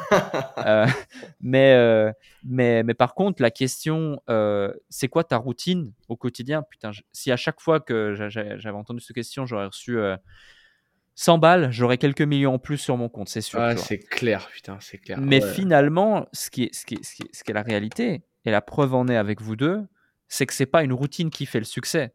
Ça aide dans une certaine mesure, mais c'est une routine qui te convient, qui fait le succès, qui fait le bonheur et qui fait la personne que tu es. Mais putain, Et- t'as trop raison. Ça, on en a parlé hier et t'as trop raison. T'as trop raison. Et du coup, alors, euh, que- quelle est votre routine respective et c'est quoi votre mode de vie à chacun? Bah, tu vois, regarde, pour t'expliquer, euh, hier, j'ai une discussion avec un gars et c'est intéressant parce qu'on discutait du même sujet. Et j'ai fini par lui dire, euh, mais en fait, mec, ce qu'il faut que tu comprennes, c'est que c'est pas une bonne routine qui va te permettre d'aller chercher le succès, c'est ta bonne routine qui va te permettre d'aller le chercher. Et si ta bonne routine, c'est de ne pas en avoir, tant mieux, tu vois. Juste pour faire une petite, euh, un petit disclaimer, parce que je pense que pas mal de nos sales et de nos employés vont écouter ce podcast. Comprenez les amis que si je vous inculque une routine qui est relativement stricte et qui ressemble à la mienne, c'est juste parce que c'est plus facilement duplicable. Je vais vous expliquer après, enfin Alex va vous expliquer comment est-ce que lui il vit. Si je vous mets euh, deux jours dans la peau d'Alex, vous demandez un contrat pour changer les clés, tu vois, obligatoirement. Parce que personne ne peut vivre dans la peau de ce mec euh, et en, restant en vie plus d'une semaine. En, tout cas, ça me paraîtrait très bizarre que humainement parlant, ça soit faisable. Alors que tu vois, moi j'ai créé une, une routine qui humainement est très stricte, très dure, très compliquée à tenir, certes, mais qui est quand même si tu veux, diriger vers la performance, le bien-être, le fait de vouloir avancer, de se sentir bien, d'être en bonne santé, etc. Donc c'est la raison pour laquelle moi de mon côté, c'est ma routine qu'on a décidé d'essayer de, dupliquer dans nos équipes parce qu'elle est plus simple à reproduire. Ma routine, elle est très simple. Je me lève, alors en fond, soit je suis en France, soit je suis à Dubaï, mais je me lève globalement entre 5h30 du matin et 7h en fonction du fuseau horaire sur, sur lequel je suis. J'ai euh, une matinée qui est très simple. J'ai une petite morning routine qui me permet de me mettre en éveil et qui me permet de me mettre bien, qui dure une 15 minutes en gros. Les gens qui commencent à faire le matin une heure de méditation, 45 minutes de lecture, les gars, arrêtez. Vos, vos 5-6 premières heures de la matinée, c'est là où vous avez du jus et vous pouvez déchirer ça. Donc mettez de l'énergie sur les choses qui sont vraiment importantes. Et d'ailleurs, le nombre de personnes qui essaient de faire de la méditation le matin et qui se rendorment, moi ça me passionne ça. Bah évidemment, tu vois, le matin c'est simple. Hein. Euh, je veux dire, physiquement parlant, le seul sujet de la matinée pour se réveiller, c'est de sécréter des neurorécepteurs qui sont liés à l'éveil, savoir du cortisol, la dopamine. Et pour sécréter ce genre de neurorécepteurs, le seul sujet physique sur lequel s'appuyer, c'est la, la stimulation du nerf sympathique.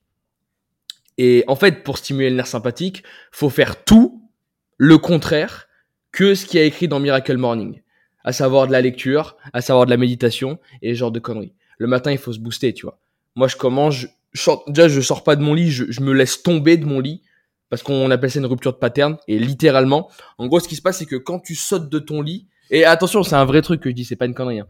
Quand tu, quand tu te laisses, donc imagine, tu vois, bam, ça sonne. Mon réveil est à l'autre bout de ma pièce déjà, parce qu'évidemment, avoir le réveil à côté du lit, ça c'est no way, parce que c'est trop simple de snooze, tu vois. Et même si t'as pas envie de le faire, quand tu vas te réveiller le matin, tu vas avoir envie de snooze, quoi qu'il arrive.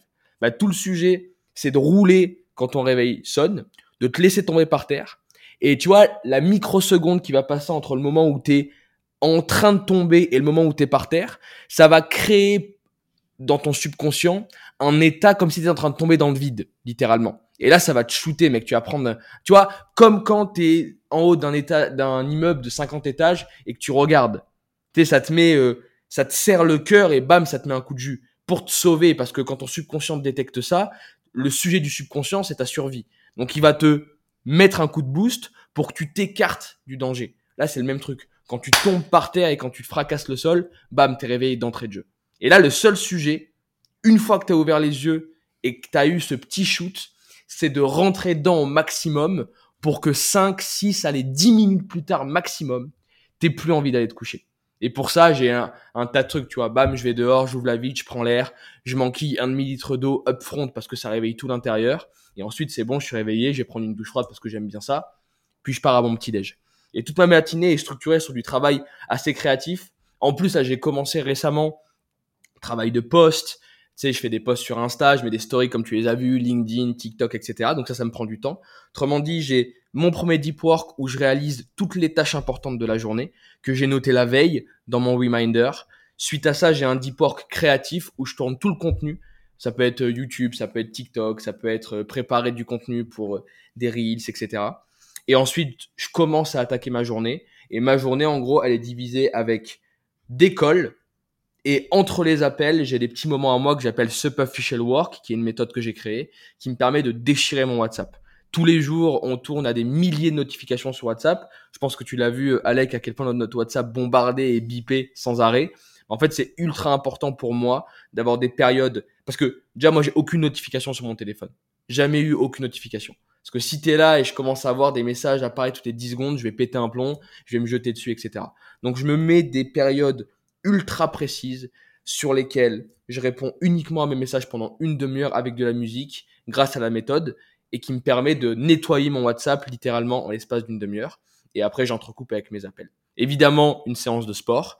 Et ensuite, parce que le rêve, la qualité de ton réveil ne dépend uniquement de la qualité de ton euh, endormissement ou du moment où tu vas t'endormir, et eh bien évidemment, étant donné que j'ai une morning routine, j'ai aussi une evening routine qui est presque plus importante pour moi que le matin. Parce que bien se réveiller le matin, ça commence par bien s'endormir la veille, tu vois. En coupant son téléphone, euh, genre une heure minimum avant d'aller se coucher, en supprimant la lumière bleue parce qu'on sait que ça, que ça fait des insomnies et que ça te met un sommeil qui est catastrophique, en se mettant au calme, et là, à l'inverse du matin, en stimulant le système nerveux parasympathique, en te calmant. Donc j'ai deux, trois exercices de respiration, mais disons que tu vois, mes routines du matin et du soir, cumulées, me prennent quoi Une heure et demie dans la journée, max de max. Mon soir me prend une heure et demie aussi.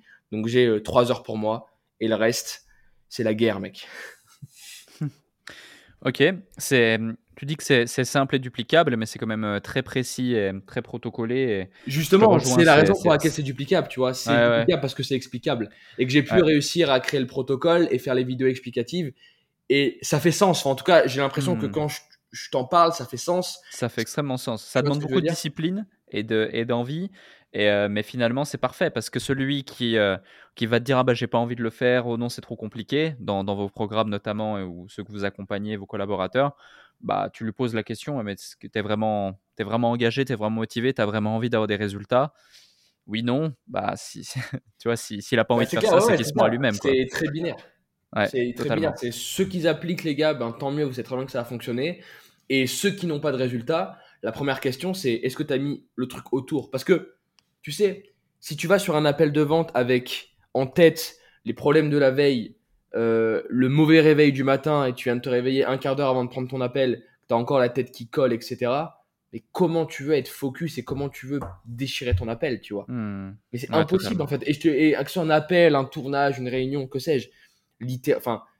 En tout cas, moi, dans ma vision et dans ma perception du monde, au moins quand tu débutes, parce qu'évidemment que quand tu as 10 ans d'expérience, que tu es une rockstar dans le milieu, euh, tu pourrais même arriver avec 2 grammes d'alcool par bras et tu tiendrais euh, et tu tiendrais le cap, tu vois. Mais au début, nous, on prend des personnes qui sont motivées, qui ont, comme je l'ai dit, beaucoup d'énergie, mais pas beaucoup de compétences.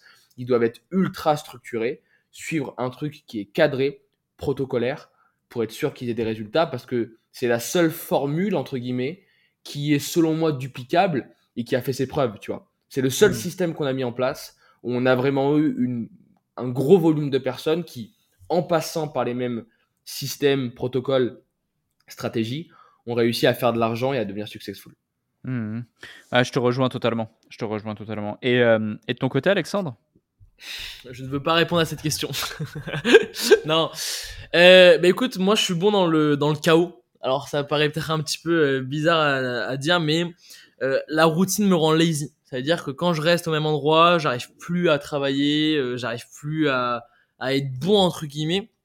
Et c'est pour ça que pendant deux ans, euh, j'ai eu aucune stabilité, euh, que ça soit euh, amical, petite copine, logement, tout.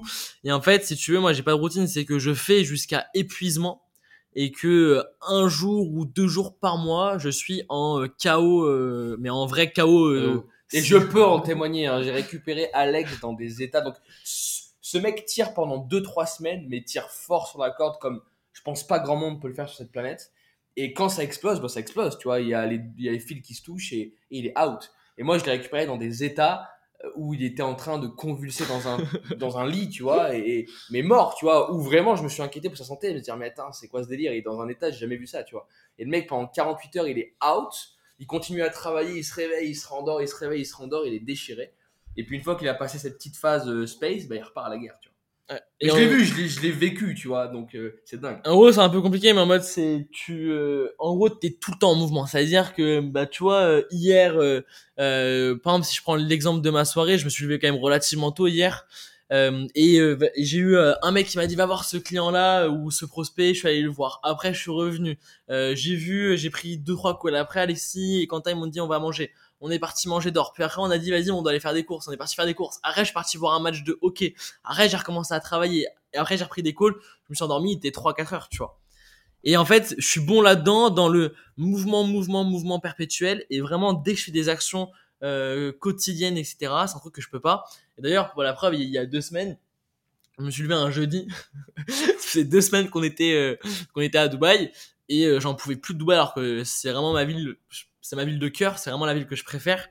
Et en un jour et demi, on était parti, quoi. Et on est Ouais. parti, on est parti au Maroc. Mais non, mais tu vois, ça c'est trop flippant parce que, ouais, et ça il me l'a fait tellement de fois. Genre, il se sent bien dans un endroit et du jour au lendemain, il me regarde, il me dit, mec, putain, j'ai plus envie de rien, vas-y, il faut qu'on se casse, genre. Et sa seule idée en tête n'est plus euh, comment est-ce qu'on lance un projet, mais mec, comment est-ce qu'on se barre de cet endroit et comment est-ce qu'on va dans un autre endroit. Et tu vois, on a changé d'endroit, donc on est parti de Downtown, on est parti à, à JBR. Et ça. Et le premier jour où il est arrivé là-bas, mais il a cassé ça en deux, tu vois. Il était dessus, il a pris 50 appels, on a rencontré des gars, bam, il a fait des réunions, il a closé, il a fait 1500 trucs. Et moi, pour tout avouer, au début, j'y croyais pas. Je lui disais, je lui disais, mec, arrête, t'es fucked up, tu vas crever euh, si jeune, euh, tu vois, ça va être relou et tout. Mais en fait, non. Le fait est que c'est vrai et que j'en suis témoin co- quotidien. Et en plus, on, on a rencontré d'autres mecs comme ça. Oussama, tu vois, c'est un mec euh, qui est. euh, Alex, il vit pareil, tu vois. C'est un gars, il est toujours dans le chaos, il programme rien. Quand il part en voyage, il part en voyage sur un coup de tête, il sait même pas pourquoi, mais il y va. Et en fait, je me rends compte au plus en plus que des gens comme ça, ça existe réellement et qu'en fait, il y en a plein qui sont successful, tu vois. Après, le seul sujet, c'est que, comme je te l'ai dit, nous, on a décidé de faire dupliquer plutôt ma manière de faire pour la simple et bonne raison que je me vois pas avoir euh, des essayé. suicides ou des burn-out sur le dos, tu vois. on a parce essayé ouais, deux fois ouais, avec ouais. Rémi et- On a essayé deux fois avec l'un de nos collaborateurs, bah, Rémi que tu connais, Alec, et, euh, et deux fois il est passé à la, mais à la limite du burn-out, tu vois. D'ailleurs, une fois, il, il- Et il a fini euh, semaines en hôpital ouais. euh, sous perfus pendant euh, 72 heures, et la deuxième fois, il est resté chez lui pendant deux semaines, out of game, littéralement, à dormir 16 heures par jour parce qu'il était explosé, qu'il n'arrive plus à sortir la tête de l'eau, tu vois. Donc forcément, on peut pas dupliquer ce système, et on l'a bien compris que Alex était un mec euh, euh, out of the box qui était différent de tout le monde.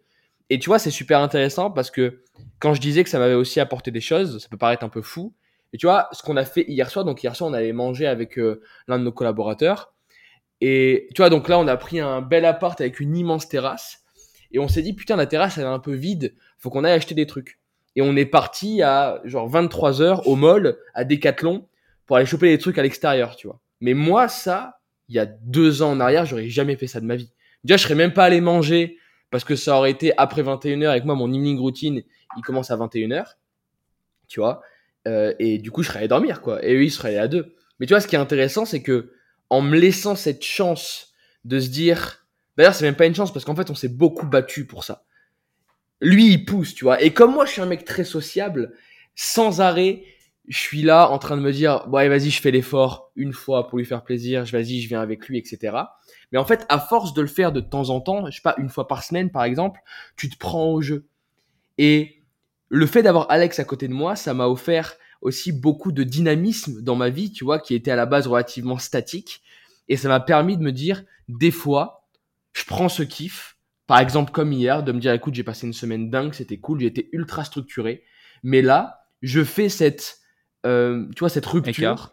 Je m'autorise à faire cet écart, exactement, à partir avec eux et à passer un bon moment. Et d'ailleurs, moi, je suis intéressé par ton retour d'expérience là-dessus. Tu vois, moi, pendant, au début, quand je connaissais un petit peu Alex et que je commençais à faire des écarts, je t'avoue que je culpabilisais pas mal à me dire, putain, ça va fumer mon rythme pour le fin, pour la fin de la, pour la fin de la semaine. Je vais pas être productif le lendemain matin quand je me réveille. Je vais être dans le chaos. Et tu vois, c'est vraiment une angoisse perpétuelle alors que je suis dans le moment. Ça signifie que tu, pro- que tu profites pas. Si par exemple, tu me dis, vas-y, viens, on va faire un basket, on va faire un basket un peu tard. T'imagines, j'étais dans la partie de basket en train de me dire, c'est relou parce que demain matin, trois petits points. Donc tu profites même pas de l'instant présent que tu es en train de passer, tu vois. Et je suis intéressé d'avoir ton retour parce que moi aujourd'hui, je pense avoir réussi à trouver un bel équilibre où d'un côté, allez, 95% de ma semaine, je suis ultra clean et je suis mes routines, mais de l'autre côté, je mets 5% où je le suis et je fais euh, le carnage qu'il fait aussi, tu vois. Ouais. Ouais, c'est c'est intéressant parce que moi, je pense qu'en 2019-2020, j'avais euh, plus ou moins une routine euh, comme la tienne, très stricte, sans, sans forcément m'autoriser d'écart. Et aujourd'hui, je suis vraiment entre vous deux. Ça veut dire, je suis peut-être pas aussi strict que la routine que tu as énoncée, euh, Alexis. Et euh, je suis de loin euh, pas aussi KO euh, que ce que tu, ce que tu énonces, Alexandre. mais, mais, mais par contre, je suis vraiment entre les deux. Et j'ai mon propre, j'ai mon propre truc, tu vois, j'ai ma propre routine. Je me lève tous les jours entre telle heure et telle heure. Je fais tous les jours la même chose le matin. Euh, je, teste. Et tu vois, même des fois, j'ai des phases. Là, par exemple, pendant six mois, j'aimais m'entraîner le soir, aller à l'entraînement le soir. Mm. Euh, Aujourd'hui, j'aime plus ça. J'ai envie d'aller euh, en matinée pour que ensuite ce soit parfait et qu'en plus, maintenant qu'on a des 3 heures de décalage en France, j'arrive, j'ai tout terminé, je suis prêt à démarrer ma journée, c'est midi 30. J'ai mangé, je suis prêt, j'ai fait tout ce que j'avais à faire, j'ai déjà bossé 3-4 heures en plus sur des tâches qui nécessitent aucune interaction sociale avec des, Ouais. Des collaborateurs, etc. Euh, mais du coup, en France, c'est euh, c'est 9h30, 10h quand, euh, quand, euh, quand je commence officiellement. Et c'est parfait, tu vois. Et là, je vais pouvoir enquiller jusqu'à 20h, 22h euh, mon travail. Et si j'ai l'opportunité de sortir, de faire un paddle, de faire une sortie, de faire un, si un, ça, un resto, je vais me l'autoriser, je vais le faire. Donc la semaine, c'est comme ça. Et le week-end, surtout le dimanche, euh, je, le dimanche, je fais rien. J'ai une règle maintenant depuis quelques, quelques mois. Dans le dimanche, je mets rien dans mon agenda ou rien de professionnel dans mon agenda. Et ça, ça a changé beaucoup de choses parce que ça me permet d'être beaucoup plus créatif et de, de- tu vois, on est, on est passionné, on est à fond tout le temps.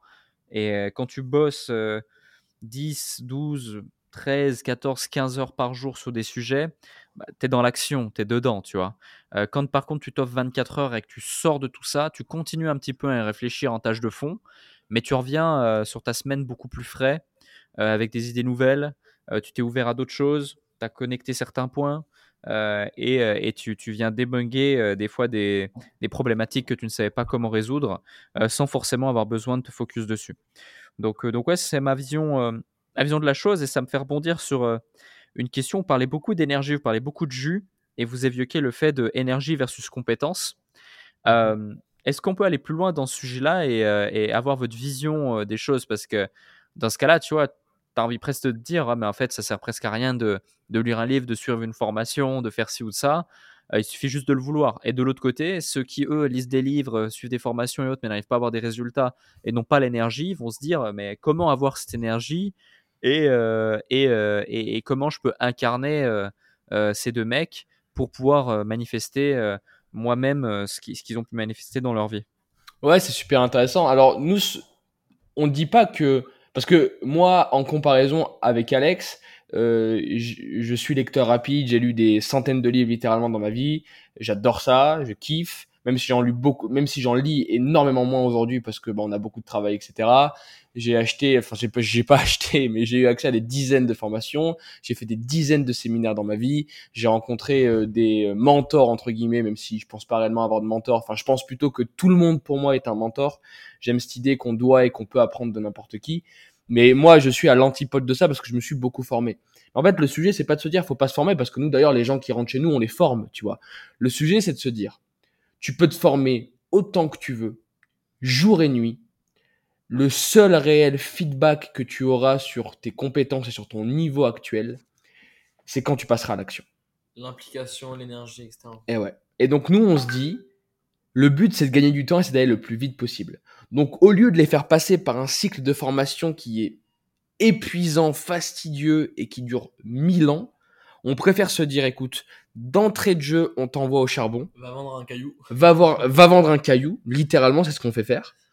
Et en fonction des retours et du sentiment et de la sensation et de ce que tu arrives à faire, là, on va pouvoir déterminer ce dont tu as besoin pour te former et pour monter en compétences. Mais dans ma vision du monde, c'est dans ce sens-là que ça, doit- que ça doit se faire. Et en plus, si tu vois, Alex, ce qui est assez simple, assez marrant euh, dans, dans nos formations, c'est que il y a beaucoup de personnes même qui veulent être sales, mais qui sont gênées, tu vois. En France, on a ce truc-là Ouais. de, il faut pas faire des trucs qui sont un peu euh, en dehors du cadre parce qu'on va être jugé. Et nous, le premier truc qu'on qu'on fait avec nos sales, c'est plus de jugement. Et avec Alexis, on a, on a trouvé un exercice qui est complètement fou. On t'enverra les vidéos d'ailleurs. Ça s'appelle la tirade du nez de, de de Bergerac. Et en gros, c'est des mecs qui doivent apprendre une pièce de théâtre et qui doivent littéralement mais la gueuler dans des lieux publics, tu vois. Et euh, c'est- très marrant parce que t'as des mecs, tu vois, qui veulent, euh, tu vois, qui quand tu quand t'as l'impression de les écouter, euh, c'est les rois du monde, mais demain quand il faut aller dans la rue faire une petite pièce de théâtre, bah il y a plus personne, tu vois. En gros, nous on essaie de casser tous ces trucs là de arrête d'avoir honte, arrête d'avoir peur, mets du jus, mets de l'énergie, arrête de penser que les gens vont te juger, mais pense qu'avec ta tête et avance, tu vois. Et ça, c'est tout ce qu'on essaie de mettre en place dans notre formation. Et c'est pour ça, en fait, qu'il faut de l'énergie, qu'il faut du jus. Et, enfin, je sais pas ce que t'en penses avec ça. Ouais, et puis en fait, surtout sur la vente, parce que par exemple, si demain, genre, t'es euh, euh, graphiste, tu vois, évidemment que tu as des compétences techniques ultra importantes à développer et peut-être que le plus simple, c'est de suivre un tuto, par exemple, pour reproduire les lignes, les courbes ou les perspectives. Maintenant, dans la vente, et Alex en est la preuve, tu vois, euh, euh, je veux dire direct, c'est un mec qui s'est jamais formé. Et pourtant, il a fait des millions. Moi, je suis un mec qui me suis formé et j'ai fait des millions. Donc, qui a raison? Qui a tort? Bah, personne, tu vois. C'est c'est deux différentes façons qui fonctionnent. Mais moi, by the way, même en, en m'étant formé, je me suis formé beaucoup. Et pourtant, les premiers appels que j'ai pris, j'étais extrêmement mauvais. Et en fait, juste, moi, ce qui, ce qui m'ennuie, c'est de voir que, d'ailleurs, beaucoup en Europe, c'est ce sujet de petit 1, tu te formes, petit 1, tu sais, t'obtiens un diplôme, alors qu'en réalité, le diplôme que t'obtiens, il est lié à des exercices que t'as fait qui peut-être ont rien à voir avec ce que t'as envie de faire plus tard. Et en fonction de ton diplôme, t'as le droit d'essayer. C'est ça qui est, selon moi, euh, très difficile et qui doit changer, tu vois. Nous, on se dit, écoute, tu penses que t'es bon, tu penses que tu vas plier le game, allez, parfait. Viens, on teste. Viens, on le fait ensemble. Et au moins, le test va directement nous faire comprendre si oui ou non t'es bon là-dedans. Tu vois, on reprend l'exemple d'un, d'un mec qui est dans le graphe, un graphiste. Admettons qu'il ait, je sais pas, 20 exercices différents à rendre sur, des traits spécifiques ou un dessin extrêmement particulier, etc. Si, si sur ces 20 dessins-là, qu'il fait, il est pas bon parce que c'est pas sa zone de génie, il va avoir l'impression d'être une merde. Littéral. Dans le domaine, tu vois. Alors que peut-être que ce mec-là va être le prochain euh, Alec Monopoly euh, du graphe, tu vois. Personne ne le sait. Mais tu sais, c'est ce que Albert Einstein disait. Demander à un poisson d'escalader un arbre et il pensera toute sa vie que c'est une daube. Simplement parce que, tu vois, philo- enfin, physiologiquement parlant et anatomiquement parlant, il n'a pas été fait pour. Hmm. Simplement. Et autre chose d'ailleurs, si je peux revenir là-dessus, aussi le l'énergie permet, enfin tu me diras ce que tu en penses Alec et même toi Alec, je trouve que l'énergie permet en fait de d'effacer un petit peu les erreurs liées au manque de compétences. C'est-à-dire que tu vois, demain, si t'as un mec en face de toi, il a du jus, il a de la bonne volonté, il t'emmène, il te raconte une histoire, tu vois, il te, je sais pas, il te mesmerise, tu vois, il te, il te met dans une ambiance cool, il a envie d'avancer. Bah même s'il est pas parfait, même s'il est euh, jeune, même si euh, euh, il fait des erreurs de langage, même s'il arrive pas trop bien à capter l'objection que tu as, et ben en fait il va pouvoir tout casser. Et tu vois moi au début ça m'a vraiment je te dis hein, marketing influence e-commerce je savais je savais même pas ce que c'était euh, Shopify pour tous les pour tous les e-commerçants qui vont nous écouter. Mais tu vois avec du jeu ouais t'inquiète vas-y bah attends je vais me renseigner là-dessus on va faire ça t'inquiète pas etc et en fait ça signe à chaque fois parce que les mecs avaient envie de me suivre pas pour mes compétences mais pour l'énergie et pour ce que je leur apportais euh, dans leur life. C'est à dire que normalement je devais être un quelqu'un qui devait leur apporter euh, des euh, bah, de, l'expertise mais en fait je leur apportais le jus nécessaire pour que eux aillent eux-mêmes leur euh, s'apporter leur expertise tu vois Hmm. je sais pas ce que t'en penses, mais je trouve que c'est un truc qui, qui est ouf et qui. Ouais, et nous, on le voit. euh, euh, et en plus, je veux dire, c'est quand même simple de se démarquer aujourd'hui, tu vois. Tout le monde est lazy, tout le monde tire la gueule. Euh, en plus, tu sais, on est dans une période difficile, récession, les cryptos, etc. Tout le monde perd de l'argent. Ben justement, tu vois, soit cette lumière, soit ce néon qui, qui brille encore dans, un gymnase où euh, tous les autres néons ont été éteints. Soit ce truc-là sur lequel tout le monde a envie de mettre, euh, de mettre, de mettre leurs yeux, tu vois. Et pour ça, il y, a une, il y a un, seul- enfin en tout cas, le moyen le plus simple de le faire selon moi, c'est d'être ce gars qui, quand il rentre dans la pièce, tout le monde te regarde.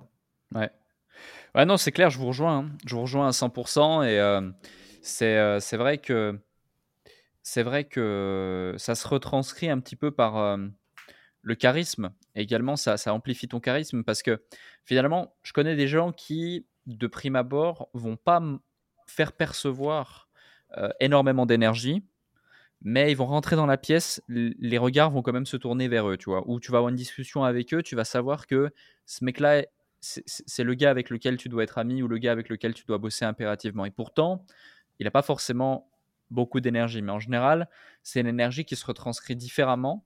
Euh, Plus par, tu vois, ce que, ce que tu dégages, l'assurance, la confiance, euh, la conviction, le charisme, Et même Euh, l'image, en vrai. l'image également, bien sûr. Et, euh, et, et, et l'image est énergie finalement, parce que c'est quelque chose qui, se, qui, voilà, qui retranscrit euh, l'individu que tu es. Donc euh, c'est intéressant. Et un autre sujet aussi. D'ailleurs, juste Alec, est-ce Ouais, que vas-y. tu pourrais raconter euh, la rencontre que tu avais fait avec moi et Alexis au, au train bleu? Que tu vois, elle Ah ouais. justement de, de cette énergie, Ah, de, ce truc-là, tu vois, que- qui est assez ouf. Ouais, alors, euh, tu vois, euh, vous, vous voyez, pour ceux qui écoutent le podcast, vous voyez euh, comment il s'appelle le mec dans Matrix euh, avec les lunettes noires et le, le, le grand, euh, le grand manteau noir qui, qui, qui dit pas un mot, qui tire un peu la gueule et qui est là en mode yeah, yeah, ok, yeah. Bah, c'était, c'était Alexis en fait, c'était incroyable.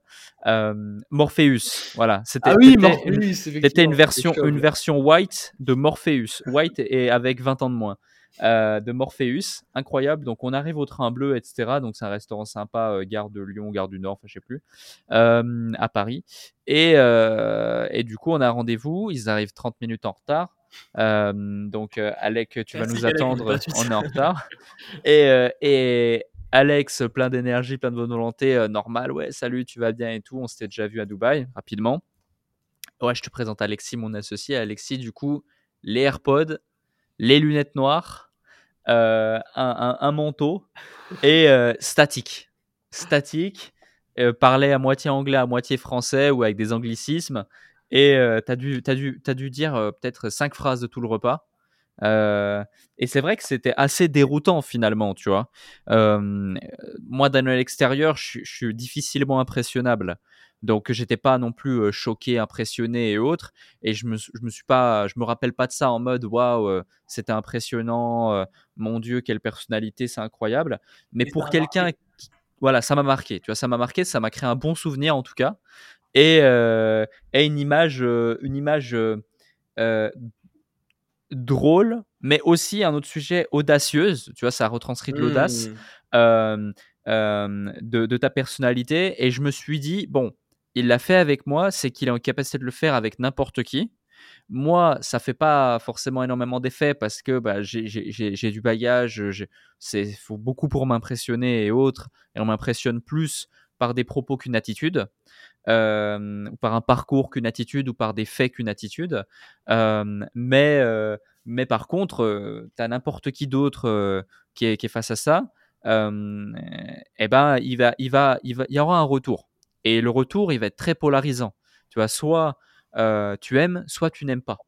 Et, euh, et je pense que c'est un petit peu ça, hein, finalement, euh, vu que vous avez tous les deux une très forte personnalité. Quand vous parlez avec quelqu'un, la personne en face, soit elle vous aime, soit elle vous aime pas. Et même, euh, on en parlait d'ailleurs dans le live qu'on avait fait avec Alexis, il y a beaucoup de gens euh, qui soit disent ouais closers ont rasé le marché c'est incroyable c'est trop bien vraiment chapeau bas ils ont mis en place une solution qui était nécessaire machin c'était les précurseurs et t'en as d'autres qui disent euh, l'inverse opposé ouais ils sortent de nulle part ces mecs euh, euh, c'est aberrant euh, ils, ils, ils, délivrent pas euh, ouais non j'en ai pas entendu du bien ou, ou autre mais même le j'en ai pas entendu du bien c'est c'est plus souvent j'en ai pas entendu du mal, mais en tout cas, j'en ai pas entendu du bien, tu vois. Mais ils ont pas cherché à en entendre du bien non plus. Mais bref, je suis pas là pour prendre votre défense ou pas, mais, euh, mais c'est plus pour dire que c'est très polarisant. De par justement ce truc de mec, euh, tu dis la vérité, euh, t'es, t'es, t'es, franc, tu, tu, euh, tu passes pas par quatre chemins et t'es là pour faire de la thune et tu t'en caches pas.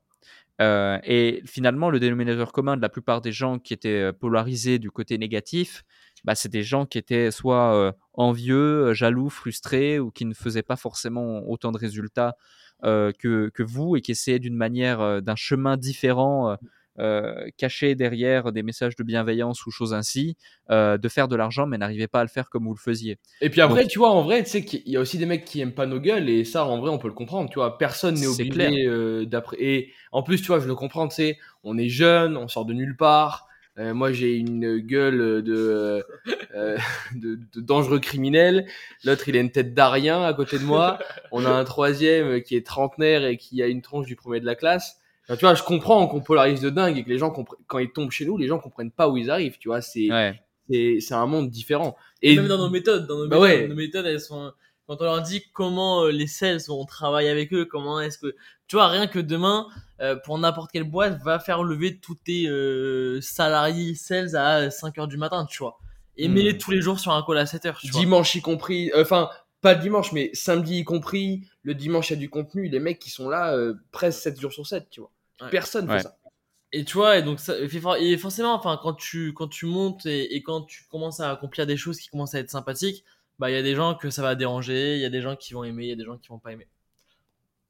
Ouais. Et je pense que c'est un peu pareil pour toi, les gars. Ouais, mais c'est pareil, c'est pareil. Moi, j'ai. Après, moi, le truc, c'est que j'ai tiré le trait d'une image extrêmement euh, froide et euh, très euh, cartésienne et pragmatique pendant très longtemps. Et euh, j'ai même été, euh, j'ai même été un petit peu le, le je vais pas dire le pantin d'un marketing qu'on avait posé, mais presque. Où tu vois, je, je- pendant pendant plus de deux ans et demi, je lisais, enfin, il y avait rien d'authentique dans ce que je faisais. Mes, mes pubs c'était des scripts, mes reels c'était une trame éditoriale. euh, mes, euh, mes séminaires, ils étaient, euh, ils étaient programmés euh, à l'avance et c'était, c'était écrit. Euh, mon livre, il a été euh, coédité, coécrit et lu et relu euh, par des personnes en interne. Euh, mes, vidéos YouTube, c'était pareil.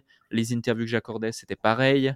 Euh, donc, euh, donc voilà, il y il y a quand même ça qui fait que c'était, c'était moi, certes, mais c'était moi sous un angle qu'on avait préalablement défini d'une façon stratégique pour Hmm. pouvoir servir des intérêts qui étaient également clairs et autres. Tu vois, et ça, Alex, c'est un truc, je trouve, qui, euh, sur lequel t'as grave bien évolué. Parce que même nous, avec Alexis, ouais. le premier a priori qu'on avait sur toi, c'était en mode, euh, tu vois, un, enfin, un, un vendeur de formation, entre guillemets. Ouais, ouais. Euh, parce que justement, bah, c'était le personnage, et nous, on l'a vu, tu vois, il y a beaucoup de gens qui le voyaient pas, mais tu vois, un personnage, alors pas qui est forcément dicté, tu vois, mais qui suit des scripts, etc., etc. Et en fait, finalement, euh, quand on s'est rencontrés, quand on a commencé à être amis, à collaborer sur des choses, on s'est rendu compte, putain, vas-y, le mec, il est grave cool, tu vois. Et ça, c'est. Et d'ailleurs, euh, Alex, c'est l'une des raisons pour laquelle je me suis présenté comme ça lors du premier rendez-vous qu'on a eu ensemble, tu vois. Moi, je crois beaucoup au triangle de Cartman. Et en gros, euh, quand des gens sont en mode. euh, euh, sont en mode euh, dictateur, il faut réussir à, à se mettre en face. Et nous, simplement, on se préparait à l'entretien. Alex m'a dit, tac, on va voir tel gars, il est comme ça, je suis allé voir sur les réseaux. Effectivement, tu transcris une image très mystérieuse, très structurelle, très clean, propre sur soi. Et je me suis dit, vas-y, je vais arriver en mode carré, clean, pas parler. Et en fait, tu vois, je vais essayer d'être le miroir de ce que tu es. Et sur le premier entretien, les, les langues ne sont pas directement déliées parce que tu vois, c'est un entretien presque de conformité, j'ai envie de dire. On discutait, on apprenait à se connaître et tout. Mais là, depuis qu'on se connaît réellement et qu'on collabore ensemble, bah, on enfin, je me suis rendu compte que t'es un mec complètement différent. Et, euh, et mec, ça fait un bien fou, tu vois. Parce que, évidemment, tu peux être dans le personnage 100% du temps. Mais quand tu te rends compte que derrière, un, un- derrière une image et un branding, il y a une vraie personne qui a euh, ses qualités, qui a ses défauts, qui est humaine et qui est cool, ah, c'est un kiff. C'est un vrai kiff. Et Ouais, totalement. pour tous ceux Totalement. qui nous écoutent, euh, un petit exercice, si vous aimez pas quelqu'un, vous devez le rencontrer, dites-vous que si ce mec-là a des amis, bah que potentiellement c'est un mec cool quoi. Et là c'est un Ouais. vrai truc que j'essaie de me dire le plus souvent, même quand il y a des gens, j'ai pas forcément d'aller les voir parce que j'ai pas un bon a priori. Je me dis ok mais ce mec-là il connaît ce mec-là, il est pote avec lui, c'est aussi mon pote ou autre, donc c'est à dire que ça va être un mec qui est cool. Et ça je trouve que c'est un faut, faut pas rester euh, à cette barrière du personnage ou de la personne qu'on n'aime pas parce que souvent en fait derrière soit il y a une amitié qui peut se créer, soit il y a un enseignement qui peut aussi se, créer. Hmm. Ouais, non, c'est totalement ça. C'est totalement ça. Et, euh, et, euh, et c'est toujours plus simple de se faire un premier avis ou a priori sur quelqu'un, surtout quand on le voit sur les réseaux, sur Internet, plutôt que, plutôt que d'aller le rencontrer, mais, et surtout que c'est plus accessible aussi. Mais, mais moi, c'est pour ça que, tu vois, j'avais tendance au début à peut-être faire ça. Et finalement, aujourd'hui, je, m'interdis de tirer des conclusions hâtives ou de porter un jugement sur quelconque individu, même quand on me dit des choses négatives de cette personne, sans avoir au préalable rencontré la personne. Et, euh, et après, il y a un truc qu'on aime ou qu'on n'aime pas, c'est que si je rencontre la personne et que on m'a dit au préalable, je sais pas moi, ouais, ce mec-là c'est un escroc, il a fait ci, il a fait ça, ou ce mec-là il fait ci, il fait ça, machin, bah, je vais confronter la personne à, ça. J'ai dit, écoute, ouais, j'ai lu un article qui, qui évoquait ça, comment tu te sens face à ça, tu peux m'en dire plus, ton point de vue, machin, et je vais faire en sorte d'aller dans l'anti-bullshit complet et vraiment pousser la personne lui poser les, vraies questions, et puis me faire un a priori. En général, un rendez-vous suffit, mais, mais, mais c'est intéressant, c'est intéressant de, de dire ça. Et l'autre point, pour ceux qui nous écoutent et qui voudraient appliquer cette stratégie, c'est que ça marche quand tu fais du one-to-one. Parce que typiquement, tu vois, dans notre exemple, on était trois. Hmm. Euh, je voyais d'un côté euh, Alexis qui n'était pas forcément ouvert. Tu jouais ce, ce- ce rôle-là, donc euh, Le bad donc cop. normal. C'est ça, exact. Donc moi, mon, mon intérêt et mon focus, il était sur naturellement la personne qui elle l'était, donc toi, Alexandre. Euh, mais euh, et, et- et je suis persuadé que l'entretien se serait passé totalement différemment si j'avais été seul avec Alexis. Alors que si j'avais été seul avec Alexandre, finalement, il n'y aurait pas eu grand changement. On a discuté comme si on était seul. Donc, euh, Et donc by ça, important. si j'avais été seul avec toi, je serais pas arrivé avec cette attitude et, Totalement. et parce que tu vois, je sais que ça aurait déclenché des, des choses différentes. Tu vois. Totalement d'accord. Euh, un autre sujet, tiens, ça peut être drôle. Euh, j'ai encore, euh, j'ai encore euh, trois, quatre sujets euh, à évoquer avec vous. Euh, rapidement, euh, la place de l'audace. Je sais qu'elle a beaucoup de place dans euh, dans la réussite entrepreneuriale de certaines personnes, même même dans dans ce que vous mettez en avant. J'imagine au travers de, de, de vos différents coachings et vos différents collaborateurs et surtout de votre quotidien. Il y a beaucoup de choses que vous avez pu créer comme opportunité en si peu de temps pour en arriver là où vous êtes, qui sont issues de l'audace. Donc on pourrait, on pourrait, on pourrait, euh, on est sur un podcast, donc on peut dire ce qu'on veut, mais tu vois, on pourrait euh, traduire le mot audace par porter ses couilles, euh, par 100%. avoir du courage, par sortir des sentiers battus, Ouais. par oser faire les choses que les autres ne font pas, par ne pas avoir peur du ridicule, par oser solliciter des gens qu'on pense insollicitables, incontactables, inaccessibles. Enfin, il y a beaucoup, beaucoup de choses qui se retranscrivent au travers du mot audace. Mais au-delà de ça, est-ce que vous auriez une anecdote chacun à me partager euh, où vous avez fait preuve d'audace à un certain moment ou une anecdote de quelqu'un à qui vous pensez là en- en- pendant que je vous pose cette question euh, qui, met en exergue une fois de plus à quel point l'audace peut tout changer et peut vraiment faire la différence plus que des compétences, plus que de l'énergie. Et si tu as les trois en même temps, bah, c'est parfait. Ouais, euh, moi j'en ai ai une excellente avec. euh, Ouais, je dirais c'était avec Oussama. Euh, et je pense, alors j'en ai même deux à raconter, mais celle avec Oussama elle est vraiment forte. Donc si tu veux, euh, on a invité euh, par, euh, c'était David Laroche, je crois qu'il nous avait invité euh, à euh, la euh, cérémonie, ça, à je sais pas une espèce de fête pour la NFT de Piano ouais, Piano King de Oussama et de Sofiane. Et euh, du coup, on va là-bas et bah du coup, Oussama, on, on lui parle pas hein, presque. hein. On, on- juste il nous dit bonjour, etc. Et on lui parle pas trop. Et, et nous, tu vois, c'était un mec qu'on voulait vraiment rencontrer parce qu'il nous intriguait pas mal.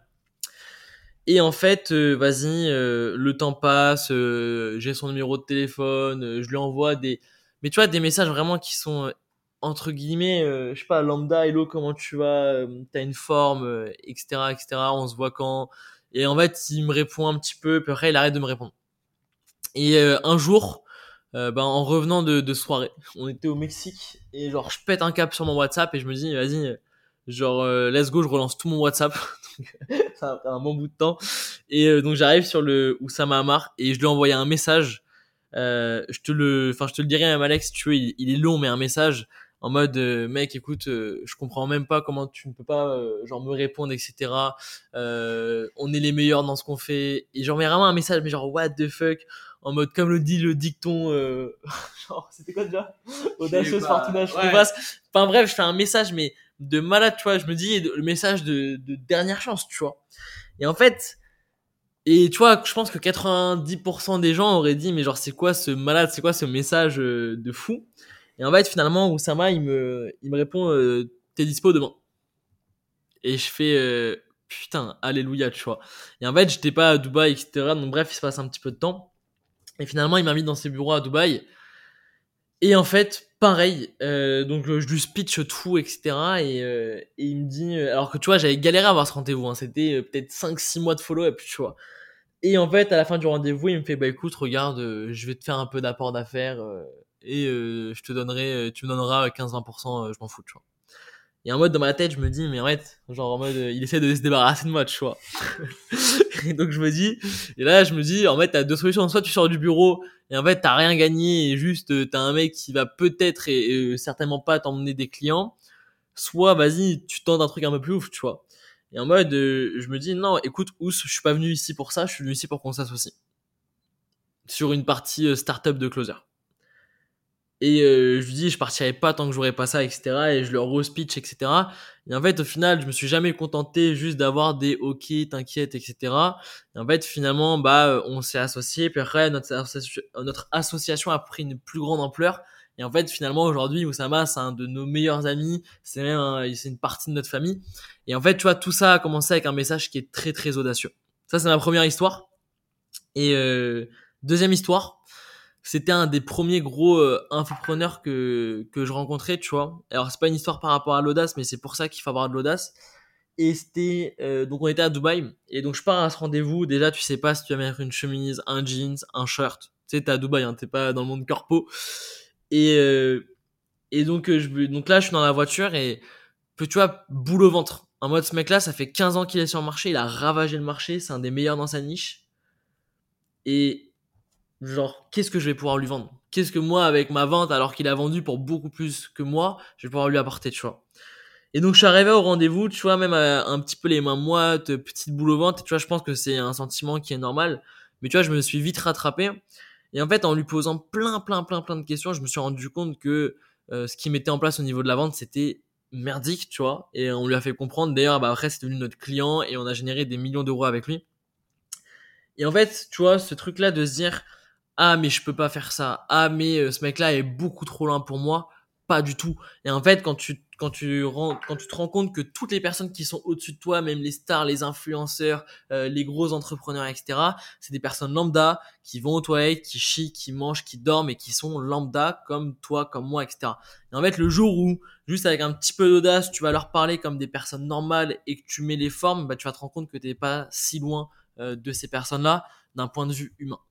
Et donc, tu vois, c'est un petit peu pour ça que j'encourage toutes les personnes à avoir de l'audace, à contacter les personnes que vous voulez contacter euh, et par tous les moyens. Et d'ailleurs, Alec, avant que Alexis puisse raconter ses histoires, j'aimerais bien que tu puisses raconter euh, l'histoire du mec avec qui on s'était euh, rencontré la première fois à Dubaï par hasard. Parce que ce mec-là, je le trouve incroyable. Hmm. Tu te rappelles ou Ouais. pas? Ouais, ouais, tout à fait, tout à fait, Benjamin. Ouais. Ouais, bah, alors je- je vais pas te raconter toute son histoire parce qu'un jour peut-être euh, je l'inviterai au podcast avec grand plaisir. Celui-là, on a des déclics et il en a des histoires à raconter. Mais, euh, mais par contre, je vais te raconter euh, ouais, comment on s'est croisés. En fait, c'était assez dingue. Le mec, il me. euh, Il te suivait quoi sur Insta quoi. Il- Ouais, il- Ah ça, oui, putain, c'est l'histoire de. Ouais. Ah ouais, c'est fou ça. Ouais, ouais, il me suivait sur Insta, etc. Il sait que je suis à Dubaï. Il est à Dubaï quelque temps. Son but, c'était de rencontrer euh, énormément de gens. Il était déjà au préalable, euh, donc il me suivait sur Insta, il me suivait sur les réseaux. Il était client chez nous. Euh, il s'était associé avec, euh, avec un de nos clients également. Ils avaient mis en place une petite agence, etc. Enfin bref. Et, et là, en fait, il me croise. Je sais plus, je sais même plus comment il me croise. il me contacte ou alors il, il avait regardé mes stories, il avait pris un appartement pas loin pour essayer de me croiser. Je sais- je sais même plus, mais c'était un truc de fou. Mais c'était un, niveau d'engagement et de dévouement dans le fait de développer son réseau que j'ai jamais revu depuis ce jour. hein. C'est pour dire. Et là, il me croise et il me dit écoute, tiens, prends mon numéro. Je demande rien forcément en retour, mais je veux te rendre service. Et si, et si tu as besoin de quoi que ce soit, tu m'écris et je veux te rendre service, machin. Et je lui dis ok, pas de souci, machin. Et le- l'après-midi même, je dois tourner une vidéo scriptée. Sauf que je trouve pas de prompteur à Dubaï. Et je regarde sur Amazon, je regarde sur Noon, je regarde sur Talabat, tous les trucs, je regarde tout. Et je trouve pas de prompteur à Dubaï. Et je me dis, la seule façon de trouver le prompteur dont j'ai besoin, il faudrait que j'ai en contact un mec qui, qui soit aussi infopreneur euh, et qui a ramené son prompteur d'Europe. Ça serait magnifique. Bref, j'ai pas le temps pour faire ça. Je contacte Benjamin, je lui dis, écoute, tu veux me rendre service J'ai besoin d'un prompteur pour fin de journée ou demain, je lui dis. Il me dit, ok, je m'en charge. Et le lendemain matin ou le soir même, il m'écrit Écoute, c'est bon, j'ai ton prompteur. Et je me rends compte que le gars, en fait, il avait contacté au moins 300 personnes, il avait fait 50 appels, il avait euh, créé, intégré des groupes Facebook de Français à Dubaï, d'entrepreneurs à Dubaï, en français, en anglais, fait des publications que je voyais même dans mon feed. J'étais dans ces groupes, je voyais dans mon feed recherche prompteur urgent, important, où que vous soyez, je viens le chercher, etc. Il était allé à 45 minutes euh, en métro, euh, mais ça lui avait pris, ça lui avait pris peut-être une heure et demie de métro pour aller chercher le prompteur, le ramener, etc. Et, euh, et ouais, un truc de fou, tu vois, un truc de fou. Et quand il m'a donné le prompteur, euh, je lui ai dit, bah écoute, voilà, euh, je t'en dois une et je te mettrai en relation avec quelqu'un si un jour tu as besoin. Parce que c'était pour ça qu'il voulait, il voulait développer son réseau. Hmm. Et bref, et quand bah, on s'est croisés, toi tu étais en train de boire un café en face d'un café près de chez moi où j'étais, et, et en fait je lui rendais le prompteur pour qu'il ait le ramené à la personne à, à qui il m'a, il m'a, il me l'avait, il l'avait pris. Et pour la petite anecdote, c'est drôle parce que depuis c'est devenu un super pote. Depuis j'ai investi dans sa boîte. Euh, depuis euh, on a des, on a plein d'amis en commun, mais surtout le plus drôle, c'est que j'y pense maintenant que tu me racontes, tu me fais raconter l'anecdote et c'est, intéressant qu'on en parle. C'est que la personne, euh, je lui avais dit justement cette phrase écoute, je te mettrai en relation avec qui tu veux de mon réseau. Et il a choisi une personne, et cette personne aujourd'hui, qui est une personne qui est très difficilement accessible, que vous connaissez même pas, euh, qui, est dans le vrai gros business, euh, qui est en contact avec euh, parmi les plus grosses célébrités au monde, etc. Bah aujourd'hui, c'est un de ses associés. Ils sont associés ensemble, ils ont fait deux, trois trucs, mais au-delà de s'associer, parce que ce mec a des gros business et ne peut pas faire que, que, le projet que Benjamin avait envie de faire, il a juste quelque part dans son projet, il l'a aidé à financer et développer son réseau, mais c'est devenu vraiment des, bons amis et ça lui a ouvert des portes, mais t'as même pas idée. C'est-à-dire que peut-être c'est parti de ce prompteur, mais de ce prompteur, il y a eu ce contact. Ce contact l'a mis en relation avec d'autres personnes. Ça a créé d'autres opportunités. Et ça se trouve, le, succès que va créer Benjamin dans sa vie, c'est grâce à ce prompteur. Tu vois, c'est incroyable.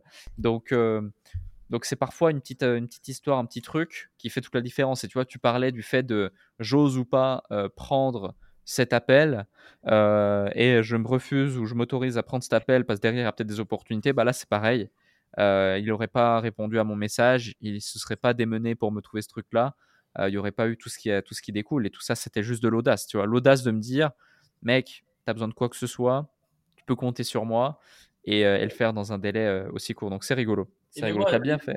Et, et du coup, ouais, notre première rencontre avec Alex, c'est que ce mec-là, en fait, il me pistait sur, euh, sur Insta.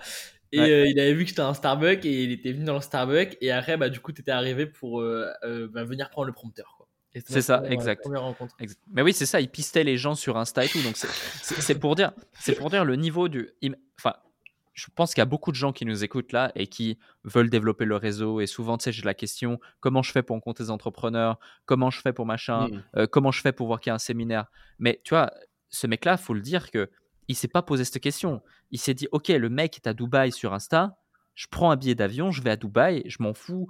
Euh, il avait pas beaucoup d'argent, donc euh, il faisait une heure et demie de métro pour me rejoindre, euh, parce qu'après on allait à la salle ensemble, etc. pendant un petit temps. Bref, on, on, s'était lié d'un lien d'amitié.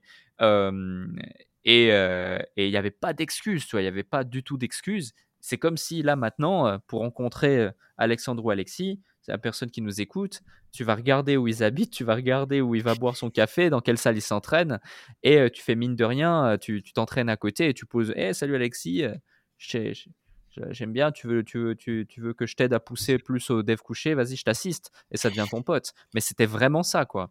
C'est incroyable. Et quand tu regardes bien, il y a beaucoup quand même d'histoires, euh, des grosses histoires ou des grosses, personnes grosses personnes qui viennent des grandes personnes, tu vois, Ouais. euh, qui commencent par une rencontre.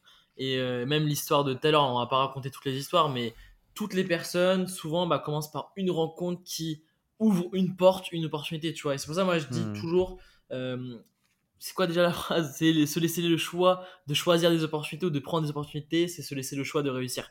Et je pense que c'est une des phrases les, les, les plus vraies, en tout cas, c'est essayer tout, al- aller voir des gens, aller à des événements, euh, rencontrer des personnes, parler à tout le monde.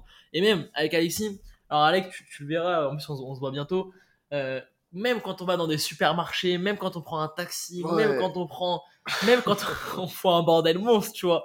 Mais, mais tu vois, on parle avec tout le monde, on, on communique avec tout le monde, que ce soit des, des gros entrepreneurs, des, des employés, des personnes même qui sont drivers en taxi, parce que on a des enseignements à prendre de chaque personne, des histoires à prendre de chaque personne. Et arrête, tu vois, Mhm. c'est ce qui va construire, c'est ce qui va alimenter euh, bah, notre langage, notre réflexion, et euh, c'est comme ça qu'on avance. Donc euh, vraiment, c'est important. Je pense qu'Alexis, Ouais, une petite histoire. Ouais, Alexis, raconte-nous une petite. euh, Ouais. Père Alexis, raconte-nous une histoire. C'est intéressant. Moi, je vais pas raconter, je veux dire, une grosse histoire parce que vous en avez raconté déjà trois, elles sont super parlantes. Euh, je vais plutôt raconter des petits facts daily qu'on fait, nous, tous les jours, sans même s'en rendre compte, et qui peuvent être applicables par tout le monde, et qui, si les gens le font, ça va leur mettre un vrai pied dans ce qu'on appelle l'audace, tu vois. Euh, un exemple, nous, euh, je dis nous parce qu'on est souvent avec Alex, et là qu'on à Dubaï, on est avec Quentin ou d'autres amis. Quand on est euh, au resto ou quand on va faire des courses, à chaque fois qu'on achète quelque chose, peu importe ce que c'est, on essaie toujours de négocier un discount. Toujours. Même Mais- à la pompe à essence. pour Mais toujours, de, de, de partout. Et même si on sait que mathématiquement parlant, c'est pas possible, à pompe à essence, c'est pas possible d'avoir un discount, tu vois, c'est le prix coûtant euh, du carburant. Mais on essaye quand même. On essaye quand même parce que ça laisse dans notre tête cette trace de à chaque action que tu fais, fais-la avec audace et va jusqu'au bout du process. Tu vois? Donc ça, Mhm. c'est le point numéro un. Négociez toujours tout ce que vous achetez. Essayez. Peut-être que vous allez perdre 10 minutes. D'ailleurs, il y a de très grandes chances que vous perdiez souvent 10 minutes.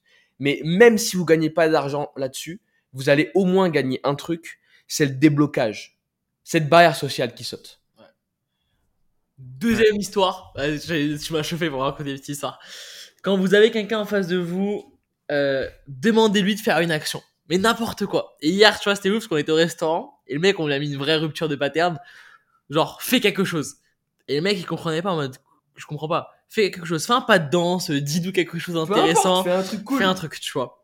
Et en fait, rien que ça, les gens, tu vois, tu leur dis ça, ils sont en mode, waouh, rupture, tu vois. Et après, le mec, il nous a balancé genre une phrase en, en arabe qu'on n'a pas compris d'ailleurs, peut-être Ouais. qu'il nous a insulté, tu vois. Mais C'était ouf. c'est un truc ouais, qui est assez ouf, tu vois. Et en mode, de, à chaque personne que tu as, demande-lui euh, quelque chose, fais-moi un truc qui, qui va faire que je vais me rappeler de toi, ou fais quelque chose qui va m'impacter, ou autre, tu vois. Plutôt que d'avoir des... Tu vois, quand tu vas à la caisse, lieu de dire, hello, euh, ok, tu vois, euh, bah, c'est j'ai ça, merci, au revoir, tu vois. Demande à la caissière, dis-moi quelque chose d'incroyable qui t'est arrivé dans ta vie, dis-moi quelque chose de fou, fais-moi un pas de danse, fais-moi un truc de musique, tu vois. Et en fait, toutes ces actions, parce que finalement, dans, quand, dans une journée, tu rencontres quoi Peut-être euh, 7, 10 personnes, je sais pas, même dans la rue, tu vois, tu, tu vois des gens, etc., au minimum. Et bah, fais en sorte que chaque personne que tu croises, demande-lui quelque chose et nourris-toi de ces choses-là. Hmm. Eh, Ouais. Et, et, et moi, tu vois, j'ai mis tous ces petits mimiques en place dans, dans ma vie. À chaque fois que je suis dans un taxi, j'ai certaines questions que je pose euh, au, driver. À chaque fois que j'achète quelque chose, j'essaye de le négocier, même si je sais que je pourrais pas le négocier, mais juste pour l'envie et l'en- et l'engouement que ça donne de négocier. À chaque fois que je suis, que je suis dans un lobby et que je vois un mec, tu vois, ou une meuf euh, intéressante avec une bonne énergie, j'y vais, je vais parler, je tire une main, hey, you have good energy, I want to, I want to speak with you, tu vois. Et en fait, juste en étant très simple, très open et en faisant ces trucs avec de l'énergie et de l'audace, mais dans 100% des cas, ça se passe bien, tu vois. Euh, peut-être, que tu gagnes pas d'argent, peut-être que tu fais pas de deal, mais en tout cas, t'apprends, tu comprends, t'évolues, tu grandis. Et selon moi, l'audace est bien moins dans des grandes histoires compliquées que dans plein de petites actions euh, qu'on peut mettre en place quotidiennement. Hmm. Je, vous, rejoins et euh, c'est vrai que c'est un exercice super intéressant pour, pour, pouvoir, pour pouvoir créer des opportunités d'une part, mais aussi euh, juste euh, oser, oser faire certaines choses parce que euh, moi, tu vois, j'étais un ancien timide, introverti, etc. Et la réalité, c'est que pour casser ça, euh, je connaissais pas encore le business, je connaissais pas la vente, j'étais fasciné par la drague de rue, tu vois. Et c'est quelque chose de plus populaire que demander à ta caissière de te faire un pas de danse. Et, euh, et du coup, je- j'essayais, enfin d'abord, je regardais des vidéos, j'ai dû regarder des centaines d'heures de vidéos de ça euh, pour me donner du courage, finalement, parce que j'aurais pu, euh, par l'action, y aller beaucoup plus vite. Mais c'est quelque chose que je recommande même à certaines personnes aujourd'hui, parce que finalement, ça, ça, ça, ça t'aide considérablement à oser contacter certaines personnes et à oser faire des choses. Un autre sujet, également, c'est en juste- début de... Et, juste, euh, Alec, pour Ouais. rebondir là-dessus. Ça va rendre votre quotidien merveilleux. Ah ouais, ça va être un kiff. Et vraiment, quand je vois les gens qui sont politiquement corrects dans les clous de bonjour, merci, au revoir, etc. Qui se prennent trop au sérieux, trop Et- premier et degré même, et tout. C'est ta vie, ça devient un enfer parce que t'es dans cette boucle de euh, toujours la même chose et tu sais, par exemple, tu vois, tu, quand tu vas, à- je prends l'exemple d'un supermarché, quand tu vas au supermarché, dans 99,999% des cas, il va rien se passer, tu vois. Tu vas, enfin, les gens, enfin, dans, dans leur vie, ils vont juste aller acheter un truc, ils savent, ils vont acheter ça, Ouais. ils vont repartir, il va rien se passer, tu vois. Et je trouve ça ouf dans sa tête de se dire, je vais faire une action et je sais déjà ce qui va se passer et je laisse pas de place, tu vois, un petit peu à cet inconnu de, vas-y, tu vois, discount ou raconte-moi un truc incroyable, etc., tu vois, qui peut en fait refaire ton expérience. En fait, si tu fais ça avec tout, ta vie, elle est incroyable parce que Ouais. tous les jours, il t'arrive des, des, des histoires incroyables, tu vois. Et Hmm. en fait, quand ta vie, c'est que des histoires incroyables, de l'inconnu, etc., bah, c'est là-dedans que tu vas évoluer plutôt que de faire les mêmes actions quotidiennement euh, avec euh, qui sont fans, en fait, finalement, à la fin de la journée. quoi. Et tu vois, Ouais. c'est intéressant parce que là, du coup, ça rebondit un peu avec la discussion qu'on avait tout à l'heure au sujet euh, des routines. En fait, le vrai secret que j'ai pas partagé, c'est d'avoir une forme qui est statique, mais un fond qui diffère. Je m'explique. Tous les jours, j'ai des périodes horaires sur lesquelles je sais que je vais exécuter un certain type de travail. Mais tous les jours, 100% du travail que je fais, donc le fond sur lequel je travaille, c'est de l'inconnu.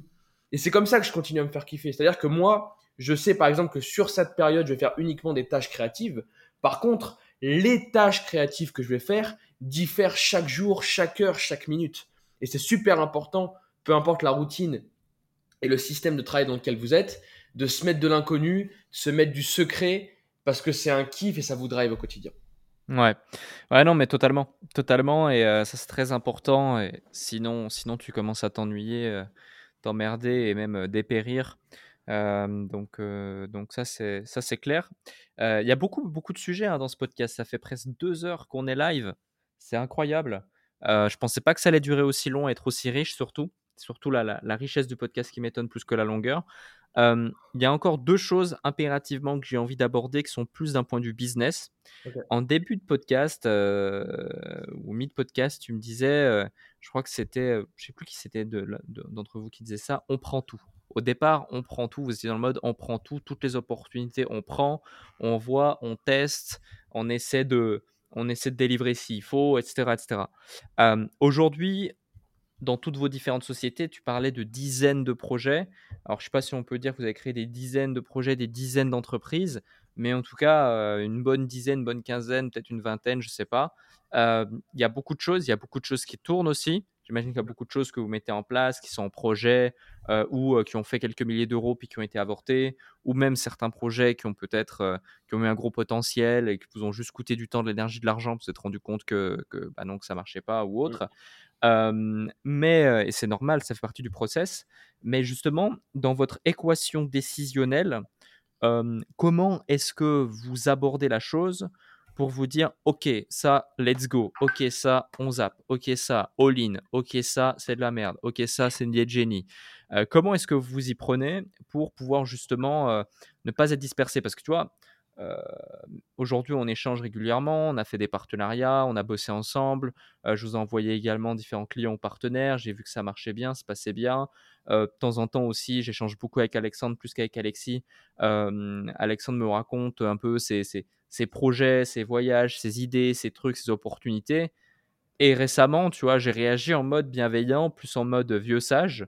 Vieux sage bienveillant, un pote qui te donne un conseil. Écoute, c'est top toutes tes idées, c'est top tous tes projets. Mais frérot, attention quand même. On n'a que 24 heures dans une journée, tu vas pas pouvoir tout gérer. Comment est-ce que tu comment comment est-ce que tu veux faire? Et lui m'a répondu T'inquiète, je gère. Donc t'inquiète, il y a pas 24 heures dans ma journée, moi, il y a bien plus. Donc donc ouais, ma question c'est comment est-ce que vous faites pour gérer et comment vous faites pour décider, identifier laquelle des opportunités est la bonne ou pas? Parce qu'à un moment donné, tu vois, choisir c'est renoncer. Et euh, l'une des variables les plus importantes dans la vie d'un entrepreneur, c'est de connaître son, sa valeur horaire et, donc identifier les coûts d'opportunité auxquels il va faire face lorsqu'il va choisir de travailler sur ce sujet plutôt qu'un autre, ou plutôt arrêter ce sujet plutôt qu'un autre. Parce que moi, j'ai arrêté certains sujets justement dans cette dynamique de connaître ma valeur, de, de, de, savoir, d'avoir la, présence d'esprit, de m'être dit, OK, il y a peut-être trois ans, ce choix de business, c'était le meilleur fit est le meilleur rendement de mon temps et de mes compétences. Aujourd'hui, ça ne l'est plus forcément. Il faut que je me déleste de cette charge, ce qui était une opportunité devenue une charge, pour pouvoir m'offrir d'autres opportunités derrière. Donc vous, comment est-ce que vous voyez la chose euh, Ou est-ce que vous n'êtes pas encore dans cette phase entrepreneuriale de vous être dit ça, parce que encore une fois, même si c'est assez fulgurant, euh, la croissance, c'est assez récent également.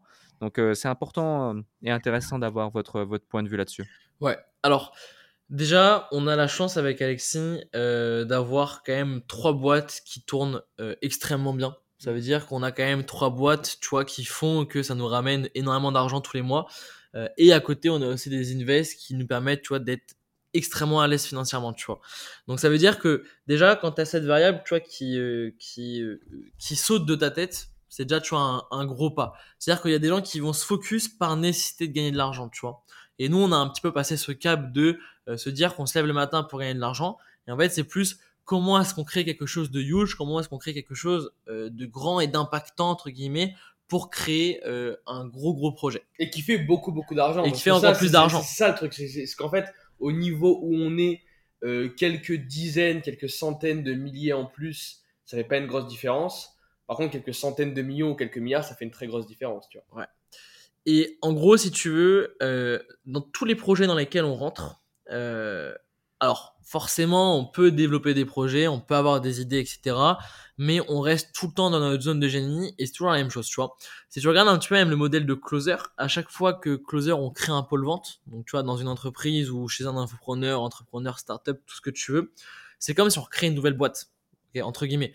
Parce qu'en fait, on va mettre les mêmes process, euh, mais on va en fait avoir toujours un nouveau pôle vente avec un nouveau produit à vendre, un nouveau script de vente à faire, des nouveaux tableaux de suivi, euh, un nouveau CRM à mettre en place, des nouvelles personnes à onboarder dessus, etc., etc. Tu vois. Sauf qu'on a bien compris ce processus de création de pôle vente, mais à chaque fois, tu vois, c'est comme si tu recrées quelque chose. Et Aujourd'hui, on a des pôles vente qui tournent très très bien, donc on- on n'a plus besoin forcément de s'en occuper énormément, et donc on n'a pas ce souci-là, d'accord? Et Hmm. donc du coup, dans tous les projets dans lesquels on rentre, tu vois, par exemple là, on a créé une agence de gestion de talent, d'accord? Bah, si tu regardes bien, en fait, finalement, euh, on reste dans notre zone de génie. C'est-à-dire, bah, euh, éduquer les sexteurs, driver les sexteurs, euh, donc euh, dans tout ce qui va être dans les, dans, dans le chat, tu vois. Euh, si, euh, et tu vois, en fait, dans tous les projets dans lesquels on va rentrer, on va que s'occuper euh, de la partie vente. Et à côté, en fait, ce qu'on adore quand on rentre dans un projet, euh, et bah, c'est de, euh, tu vois, donner des idées, etc. Mais on n'est pas les meilleurs en marketing et on reste tout le temps, tout le temps, tout le temps dans ce qu'on sait faire, c'est-à-dire la vente. Ok? Et sauf que la vente, si tu regardes bien, ça s'applique à tout. Demain, euh, tu vois, il y a des transactions de partout dans toute entreprise. C'est le, le principe d'une entreprise, tu vois. Et donc, du coup, ça veut dire qu'on peut, et on a énormément d'opportunités de projets. Par exemple, là, je vais sortir une nouvelle boîte qui s'appelle Networth, d'accord? Et en fait, quand tu regardes bien, alors certes, il y a un produit à développer, tu vois, mais derrière, en fait, ça reste de la vente. Et c'est pas moi qui va m'occuper de développer le produit, c'est moi qui ai eu l'idée du produit, mais derrière, je vais rester dans ma zone de génie qui est la vente. Et en plus, tous les outils et tout ce que j'ai besoin par rapport à ça se trouve dans l'entreprise que j'ai créée qui s'appelle Closer. Ok. Tu vois. Donc là, je vais pouvoir ramener bah, ces sales-là sur cette entreprise pour pouvoir la développer. Et en fait, tu vois, c'est pour ça que euh, c'est pas comme si à chaque fois on partait vraiment en guerre, euh, tu vois, euh, from scratch, euh, de zéro, sur un projet qui va nous prendre euh, bah, 8 heures, 10 heures, 15 heures par jour, tu vois, et pas pouvoir s'occuper des autres boîtes. C'est-à-dire que c'est dans la continuité, tu vois. Et c'est pour ça en fait qu'on arrive à être sur autant de projets entre guillemets à la fois. C'est pour ça qu'on arrive à driver autant de projets, être dans autant de projets, avoir autant de parts de, de sociétés, etc., etc. Hmm. Et je rebondis sur un sujet aussi.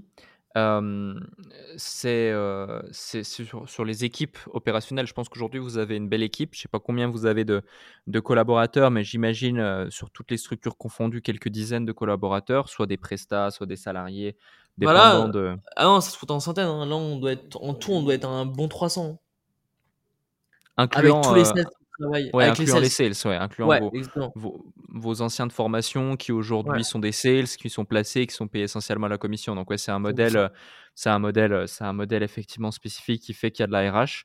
Ouais. Euh, mais au-delà de ça, tu vois, je pense à trois personnes en particulier euh, Rémi, Quentin, Romain, Ouais. euh, qui sont trois personnes avec qui vous bossez quotidiennement et, et autres, et qui sont trois personnes qui, qui font partie, je pense, de, de vos personnes piliers d'un point de vue euh, euh, entrepreneurial au quotidien.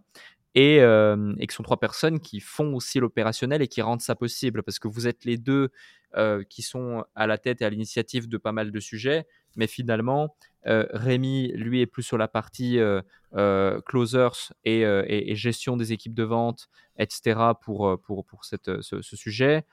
Quentin de mémoire, lui, il est plus sur la partie, il fait du sales aussi pour vous sur Mediastellar et des choses ainsi, il me semble. Et Romain, je le vois plus pour, comme une sorte de euh, COO, associé opérationnel, qui, qui, qui, qui, rend, qui rend beaucoup de choses possibles. mais dans tous les cas, votre succès est aussi lié à, une équipe et vous démultipliez votre temps grâce à tout ça. Est-ce que vous pouvez m'en dire plus concernant votre organisation, vos équipes et surtout, typiquement, ces trois personnes, quand elles sont aussi impliquées que ça, comment est-ce que vous les rémunérez? C'est quel type de deal que vous avez avec ces gens-là? Est-ce que c'est de la presta et OK, je te paye 1200 euros par mois, 2000 euros par mois, 3000 euros par mois. Est-ce qu'il y a du vesting? Est-ce qu'il y a du BSPCE Est-ce qu'ils sont associés? Est-ce qu'ils ont un variable à la performance? Euh, Quels sont les deals que vous mettez en place? Est-ce que vous n'êtes pas encore entré dans ce type de structuration de deal et d'entreprise parce que c'est pas le bon step actuellement? Vous êtes plus en phase de building et euh, vas-y, on s'arrache et puis euh, je te donne à la fin du mois un bonus par rapport à ce que tu mérites. Ça peut être intéressant pour ceux qui nous écoutent d'avoir plus de visibilité sur en, cas de forte croissance qui est votre cas et besoin de structurer avec de bons profils, ce qui est votre cas, quel type de deal on met en place, surtout quand on démarre ou qu'on est à votre phase? 100%. Déjà, euh, dans notre entreprise, tu veux, moi, ce que j'aime au quotidien, c'est qu'on a créé, on a créé notre paradis, tu vois? C'est-à-dire qu'il y a beaucoup de gens qui s'embêtent. Enfin, quand je vois, il y a des gens même parfois qui sont même en France, hein, et tu vois, c'est pour ça qu'on est parti à Dubaï, qui s'embêtent avec de la paperasse toute la journée, tu vois. Donc déjà, nous, notre but, c'était de créer notre paradis avec notre boîte, tu vois, et de mettre notre propre et nos propres règles, tu vois. Et une des règles qui va définir du coup euh, la rémunération de nos collaborateurs, c'est la méritocratie. Ça veut dire qu'aujourd'hui, euh, j'estime que même un mec qui a des compétences doit faire ses preuves, tu vois. Et d'ailleurs, c'est très drôle hein, chez Closer, mais même des personnes qui ont des postes pivots comme euh, directeur RH, comme head of sales, comme manager, doivent faire du closing. Même la personne qui s'occupe de notre branding doit être closeuse, tu vois. Euh, et en gros, si tu veux, alors pour, si je prends l'exemple de, de, de, Quentin, tu vois, il avait euh, de la commission, d'accord? Mais en fait, il s'est tellement arraché, il a, Quentin, il a closé pour plus de 2 millions d'euros. Euh, et il s'est tellement arraché pour la structure, et il nous a tellement prouvé que, vas-y, c'était un mec qui était solide, un mec qui était là, un mec qui, avec qui on allait travailler sur du long terme, qui était sérieux, etc que finalement, en fait, il voulait développer euh, un autre, euh, un, une espèce de boîte, si tu veux. Et donc, on s'est associé. Mais tu vois, il garde encore ses fonctions, mais on a réussi à faire évoluer le deal sur une association, sur une autre structure.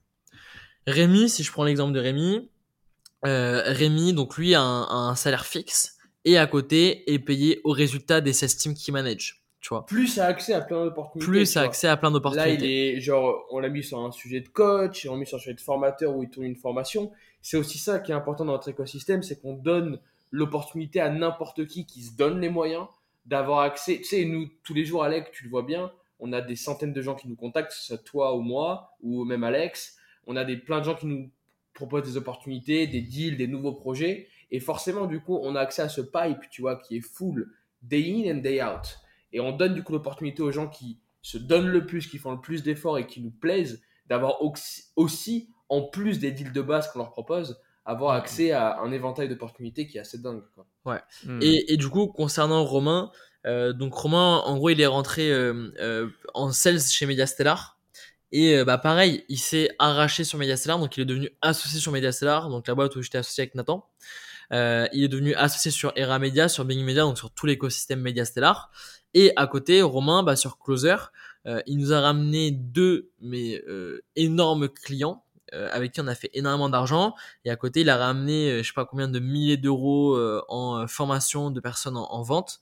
Et donc forcément, on s'est dit que en plus avec ses compétences, parce que vu qu'il est plus âgé, euh, et bah il est quand même beaucoup plus euh, corpo, il est beaucoup plus euh, rigoureux sur les trucs administratifs, etc. Et ben on s'est dit parfait, c'est ce qui nous manque dans notre association avec Alexis. Et donc Romain, on s'est associé avec lui. Et aujourd'hui, euh, bah Romain, tu vois, et je trouve que c'est un petit peu dommage qu'il soit pas sur ce sur podcast mais tu vois euh, c'est notre associé et aujourd'hui tu vois c'est vraiment on est trois euh, dans toutes les structures avec Romain. Mais tu vois ça a commencé avec euh, je suis 16 je prends des calls et après on a donné. Et en gros si nous c'est du win-win. C'est à dire que si les gens nous donnent et eh ben on donne. Après à côté forcément vu qu'on a quand même énormément de personnes avec qui on collabore on a dû mettre et tu vois malheureusement, mais euh, heureusement, parce qu'autrement, ce serait pas possible. Mais on a, tu vois, on a mis donc euh, des barèmes à la commission, euh, on a mis euh, des salaires fixes en place, etc., etc., pour, bah, pour Hmm. faire en sorte d'avoir quelque chose qui soit quand même structuré et pas Ouais, puisse revenir sur des deals tout le temps. Mais voilà. Et aujourd'hui, euh, tu vois, bah, Closer, c'est ça qui est cool. C'est pour ça que toutes les personnes qui restent, ces personnes qui sont motivées, qui sont déterminées, contrairement à beaucoup d'entreprises où ils ont en fait des personnes qui savent à rien concrètement. Euh, là, on est en train de faire un consulting avec Alexis pour une pour une boîte et on s'est rendu compte. euh, donc le mec, en fait, il dit ouais, je comprends pas, euh, j'ai beaucoup d'argent quand même qui sortent, etc. Mais quand on a regardé le travail que faisaient ses, ses employés entre guillemets, bah c'était, euh, bah ouais, il méritait pas. En fait, on a on, a divisé l'équipe par trois quoi. Et en fait, ça marche ça marche aussi bien parce que bah, les personnes qui faisaient un tiers maintenant, bah, elles font un temps plein et euh, elles elles s'arrachent, elles ont un meilleur salaire. Et donc tu vois, chez Closer, bah nous c'est de la méritocratie. Chez Mediastellar, euh, on a quand même pas mal d'employés, euh, mais ça reste quand même aussi un système qui est lié à la méritocratie. Et en fait, on fait euh, ça avec toutes euh, toutes nos structures. Autre chose, on est jeune, on est dans on est dans une good vibes, tu vois, et on n'est pas le patron qui le matin veut un vouvoiement, veut que tu sois là à 9h et que tu repartes à 17h.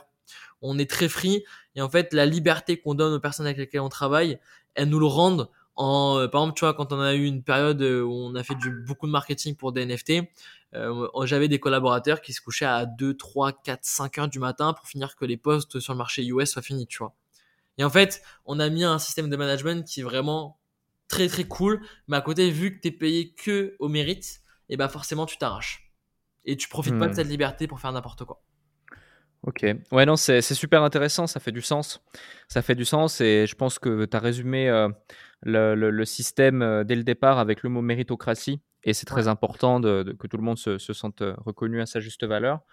Euh, dernier point, dernière question. Euh, il, nous reste, il nous reste six minutes pour y répondre. Euh, ça, va être, ça va être intéressant. C'est une question que je pose à chaque fois.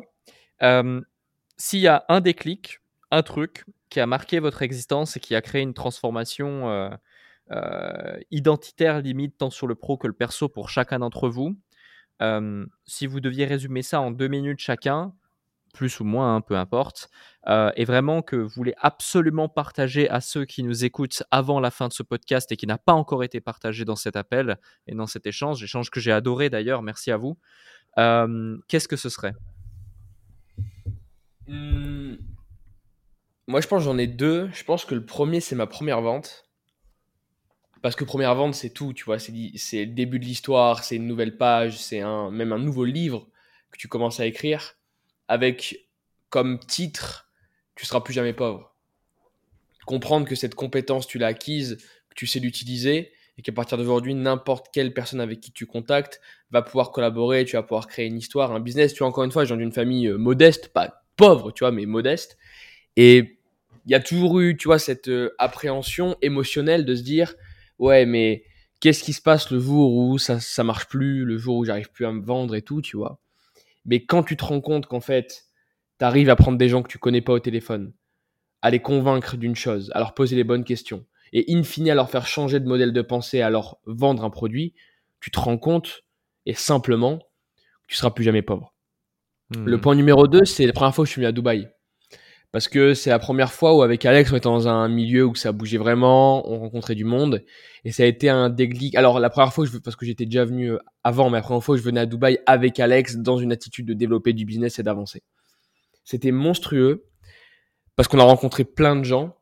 Et le déclic que ça m'a offert, c'est mec, viens ici le plus souvent possible, gratte-toi à tout le monde parce que c'est une source d'opportunité qui est juste phénoménale. Tous les jours qui, qui passaient, on rencontrait des nouvelles personnes plus intéressantes que les unes que les autres, des gens qui avaient de l'argent, qui voulaient de l'argent, qui avaient du business, qui voulaient du business, qui racontaient des histoires. Et ça a été, je pense, deux déclics qui ont changé euh, euh, ma vie à coup sûr et qui m'ont permis d'être euh, qui je suis aujourd'hui. Hmm. Super intéressant. Super intéressant. Et toi, Alexandre?